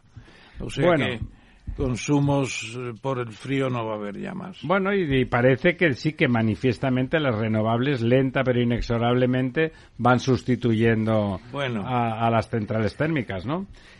Bueno, la COE llama a la rebelión a, a los autónomos para que voten, para que voten su enfado en las urnas. El señor Garamendi no ha necesitado el voto por correo a los eh, a los autónomos de Lo- Lorenzo Amor. Lorenzo se llama como nuestro Sí, amigo. sí, sí. Lorenzo Amor, que son tres millones y medio, les ha dicho ya lo que tienen que votar. Y yo creo que los autónomos van a ser una, un caladero de votos. Hombre, es que le han mal- les han maltratado mucho, ¿eh? Les han maltratado mucho y tienen tienen razón en cierto en Yo creo que es de los colectivos Tres millones y medio más maltratados, ¿no? Bueno, y eso, y eso que afortunadamente, gracias a las- al anticipo electoral, se ha parado la reforma que había de la seguridad social de los autónomos, que, Que era implicaba- peor todavía. Que implicaba incrementar la subida de las cuotas, eh, multiplicarlo por tres o por cuatro. Usted es autónomo, don, don Yo soy Lorenzo. autónomo, efectivamente. Y cuéntenos, ¿cómo subían esas cuotas? Bueno, pues estaba previsto en el proyecto inicial de ley eh, que paulatinamente, a lo largo de unos años, ya en el 2027, el autónomo eh, que ganara, pues, uno, tuviera unos ingresos entre 35 o 45 mil euros, pues estuviera pagando ya unos mil, casi mil novecientos y pico euros mensuales. Es decir, eh, como cerca del 40% de sus ingresos, ¿no? Están hundidos. Oiga, y esta noticia de- del conflicto del conflicto de, de la plaza, esa plaza que a toda velocidad de la Bueno, memoria democrática que quieren darle a la... Es que esta señora cada vez que cambia de lugar, de oficio, siempre de ganar dentro del Siempre Estado, con enchufes y siempre provoca fuera un de lugar. escándalo, provoca un escándalo. Y con ella llegó el escándalo, como aquella película de Pero, Minelli. además quiere ser juez o magistrada de la memoria democrática, una especie de ideóloga del partido de, De- Sánchez. una- una de in- una cambiar la ley, inquisición. cambiarán la ley. Cambiarán la ley para hacerla más dura. Ha dicho que está dispuesta a llevar al tribunal a todo el que se aparte de la ley. O sea que aquí hay que tener mucho cuidado ya de decir si Miguel Primo de Rivera era un dictador o era... ¿Qué, qué era de Miguel Primo? Un autócrata El que padre era. de José Antonio. Sí. Pero en caso de que gane un nuevo partido, revertirá esta ley. Claro, por lo menos Feijóo ha dicho que esta ley la revertirá como es lo una ley que ha hecho, recordémoslo, Bildu. Ha sido el gran ideólogo, ha sido Bildu, hay que decirlo. No es una ley normal. Es una ley que ha hecho Bildu y que la señora Delgado, que es una descarada porque ya es fiscal por la gracia de Dios, de Dios Sánchez, y ahora pues también que el conflicto con Garzón, ¿por qué, por qué se titula conflicto con Garzón? La- Porque Garzón es el compañero Ya. sentimental de la protestante que quiere todos los cargos. Ya, y, y, y qué, y qué tiene que ver, que, que- cuál es el conflicto Hombre, con... pues yo supongo que Garzón la va a apoyar públicamente Ya. como una especie de eh, Juana de Arco de la memoria democrática, ¿no? Dios mío, a ver si le pasa lo mismo que a doña Juana de Arco, que no acabó Juana de Arco acabó En la regular, hoguera. acabó regular. sí, hacía frío aquella noche. Eh, em, la, buena noticia, de estas buenas noticias raras que a veces selecciona el profesor para nosotros, es que China quiere abrir nuevas fronteras bajo la tierra. Es tremendo, tremendo. bueno, bueno, es- Sabemos más de los astros, de las constelaciones, no de las galaxias, del infinito, de los Porque podemos de mirar, los- de para los arriba podemos mirar, pero para abajo no. negros sabemos más del espacio exterior que de nuestro planeta. Claro, de dentro no podemos mirar nada. Claro, no podemos mirar nada. Entonces son 11 kilómetros los que han... Van a hacer un agujero de 11, 11 kilómetros, kilómetros como las. Marianas. Y va a ser una cosa tremenda, ¿no? Porque va a salir... Al final todo. es como la fosa de las Marianas, pero en Sí. tierra, ¿no? Sí, yo espero que no pongan allí un, una especie de zona turística allí abajo. también, bueno, ¿no? vaya usted a saber. A ver si quitamos el tapón y se desinfla la... Sí, los soviéticos tienen un agujero de 12 kilómetros en el, Los rusos, en la ¿sí? península de Kola, pero no han debido encontrar nada Se solucionó en los años 70, ¿no? Por ahí los rusos. Está por allí todavía abierto. Y los chinos también quieren su agujero, ¿no? Y también los norteamericanos en el de- desierto de Mojave también tienen algo. ¿Y, y qué han sacado en limpio? Aquí no tenemos nada que yo sepa, ¿no? Un agujero tan profundo, ¿para qué? ¿A usted le apetece? A mí de momento no me interesa de grandemente, pero, pero es el viaje de Julio Verne también, que entra por el volcán de Islandia. Claro, había que entrar por un y sale agujero. por el volcán italiano, el viaje al centro de la Sí, Tierra. eso era un- una historia bonita, pero habría que hacer eso. Uno se imagina que hay algunas cavernas que recorrer, ¿no? Seguro que sí. Pero hacer un agujero a, pica y, a pico y pala me parece una exageración. ¿no? Tremendo. Me parece un trabajo Forzado. de chinos. O que te sale una, una bolsa de gas, como ha pasado en España. Un trabajo de chinos. Bueno, don Ramón, Y, Eh, don, y don moderador. irá usted a votar presencialmente, me Hombre, imagino. Naturalmente. Pues yo también. Pensaba votar por correo, pero después de todo este No, yo lío, no, yo por quiero asegurar que Con mi voto 43 llega grados, sí, tendremos que ir con 43 grados. con 43 Nos grados. de Sánchez. Nos pondremos una bolsa de hielo en la cabeza. Nos acordaremos. ¿Usted votará presencialmente? Yo no? votaré presencialmente aunque me tenga que poner gafas con ventilador. No, Jorge nos ha dicho que también, que votará presencialmente, aunque sea en, Cha- en la península de Kamchatka, en, en la Unión Soviética. Muy buenas noches, amigas y amigos. Cuídense, cuiden de sus votos, y a ver, a ver qué votan. Y vayan ustedes personalmente porque si no, no sé yo si va a llegar a ningún sitio esa papeleta. Muy buenas noches.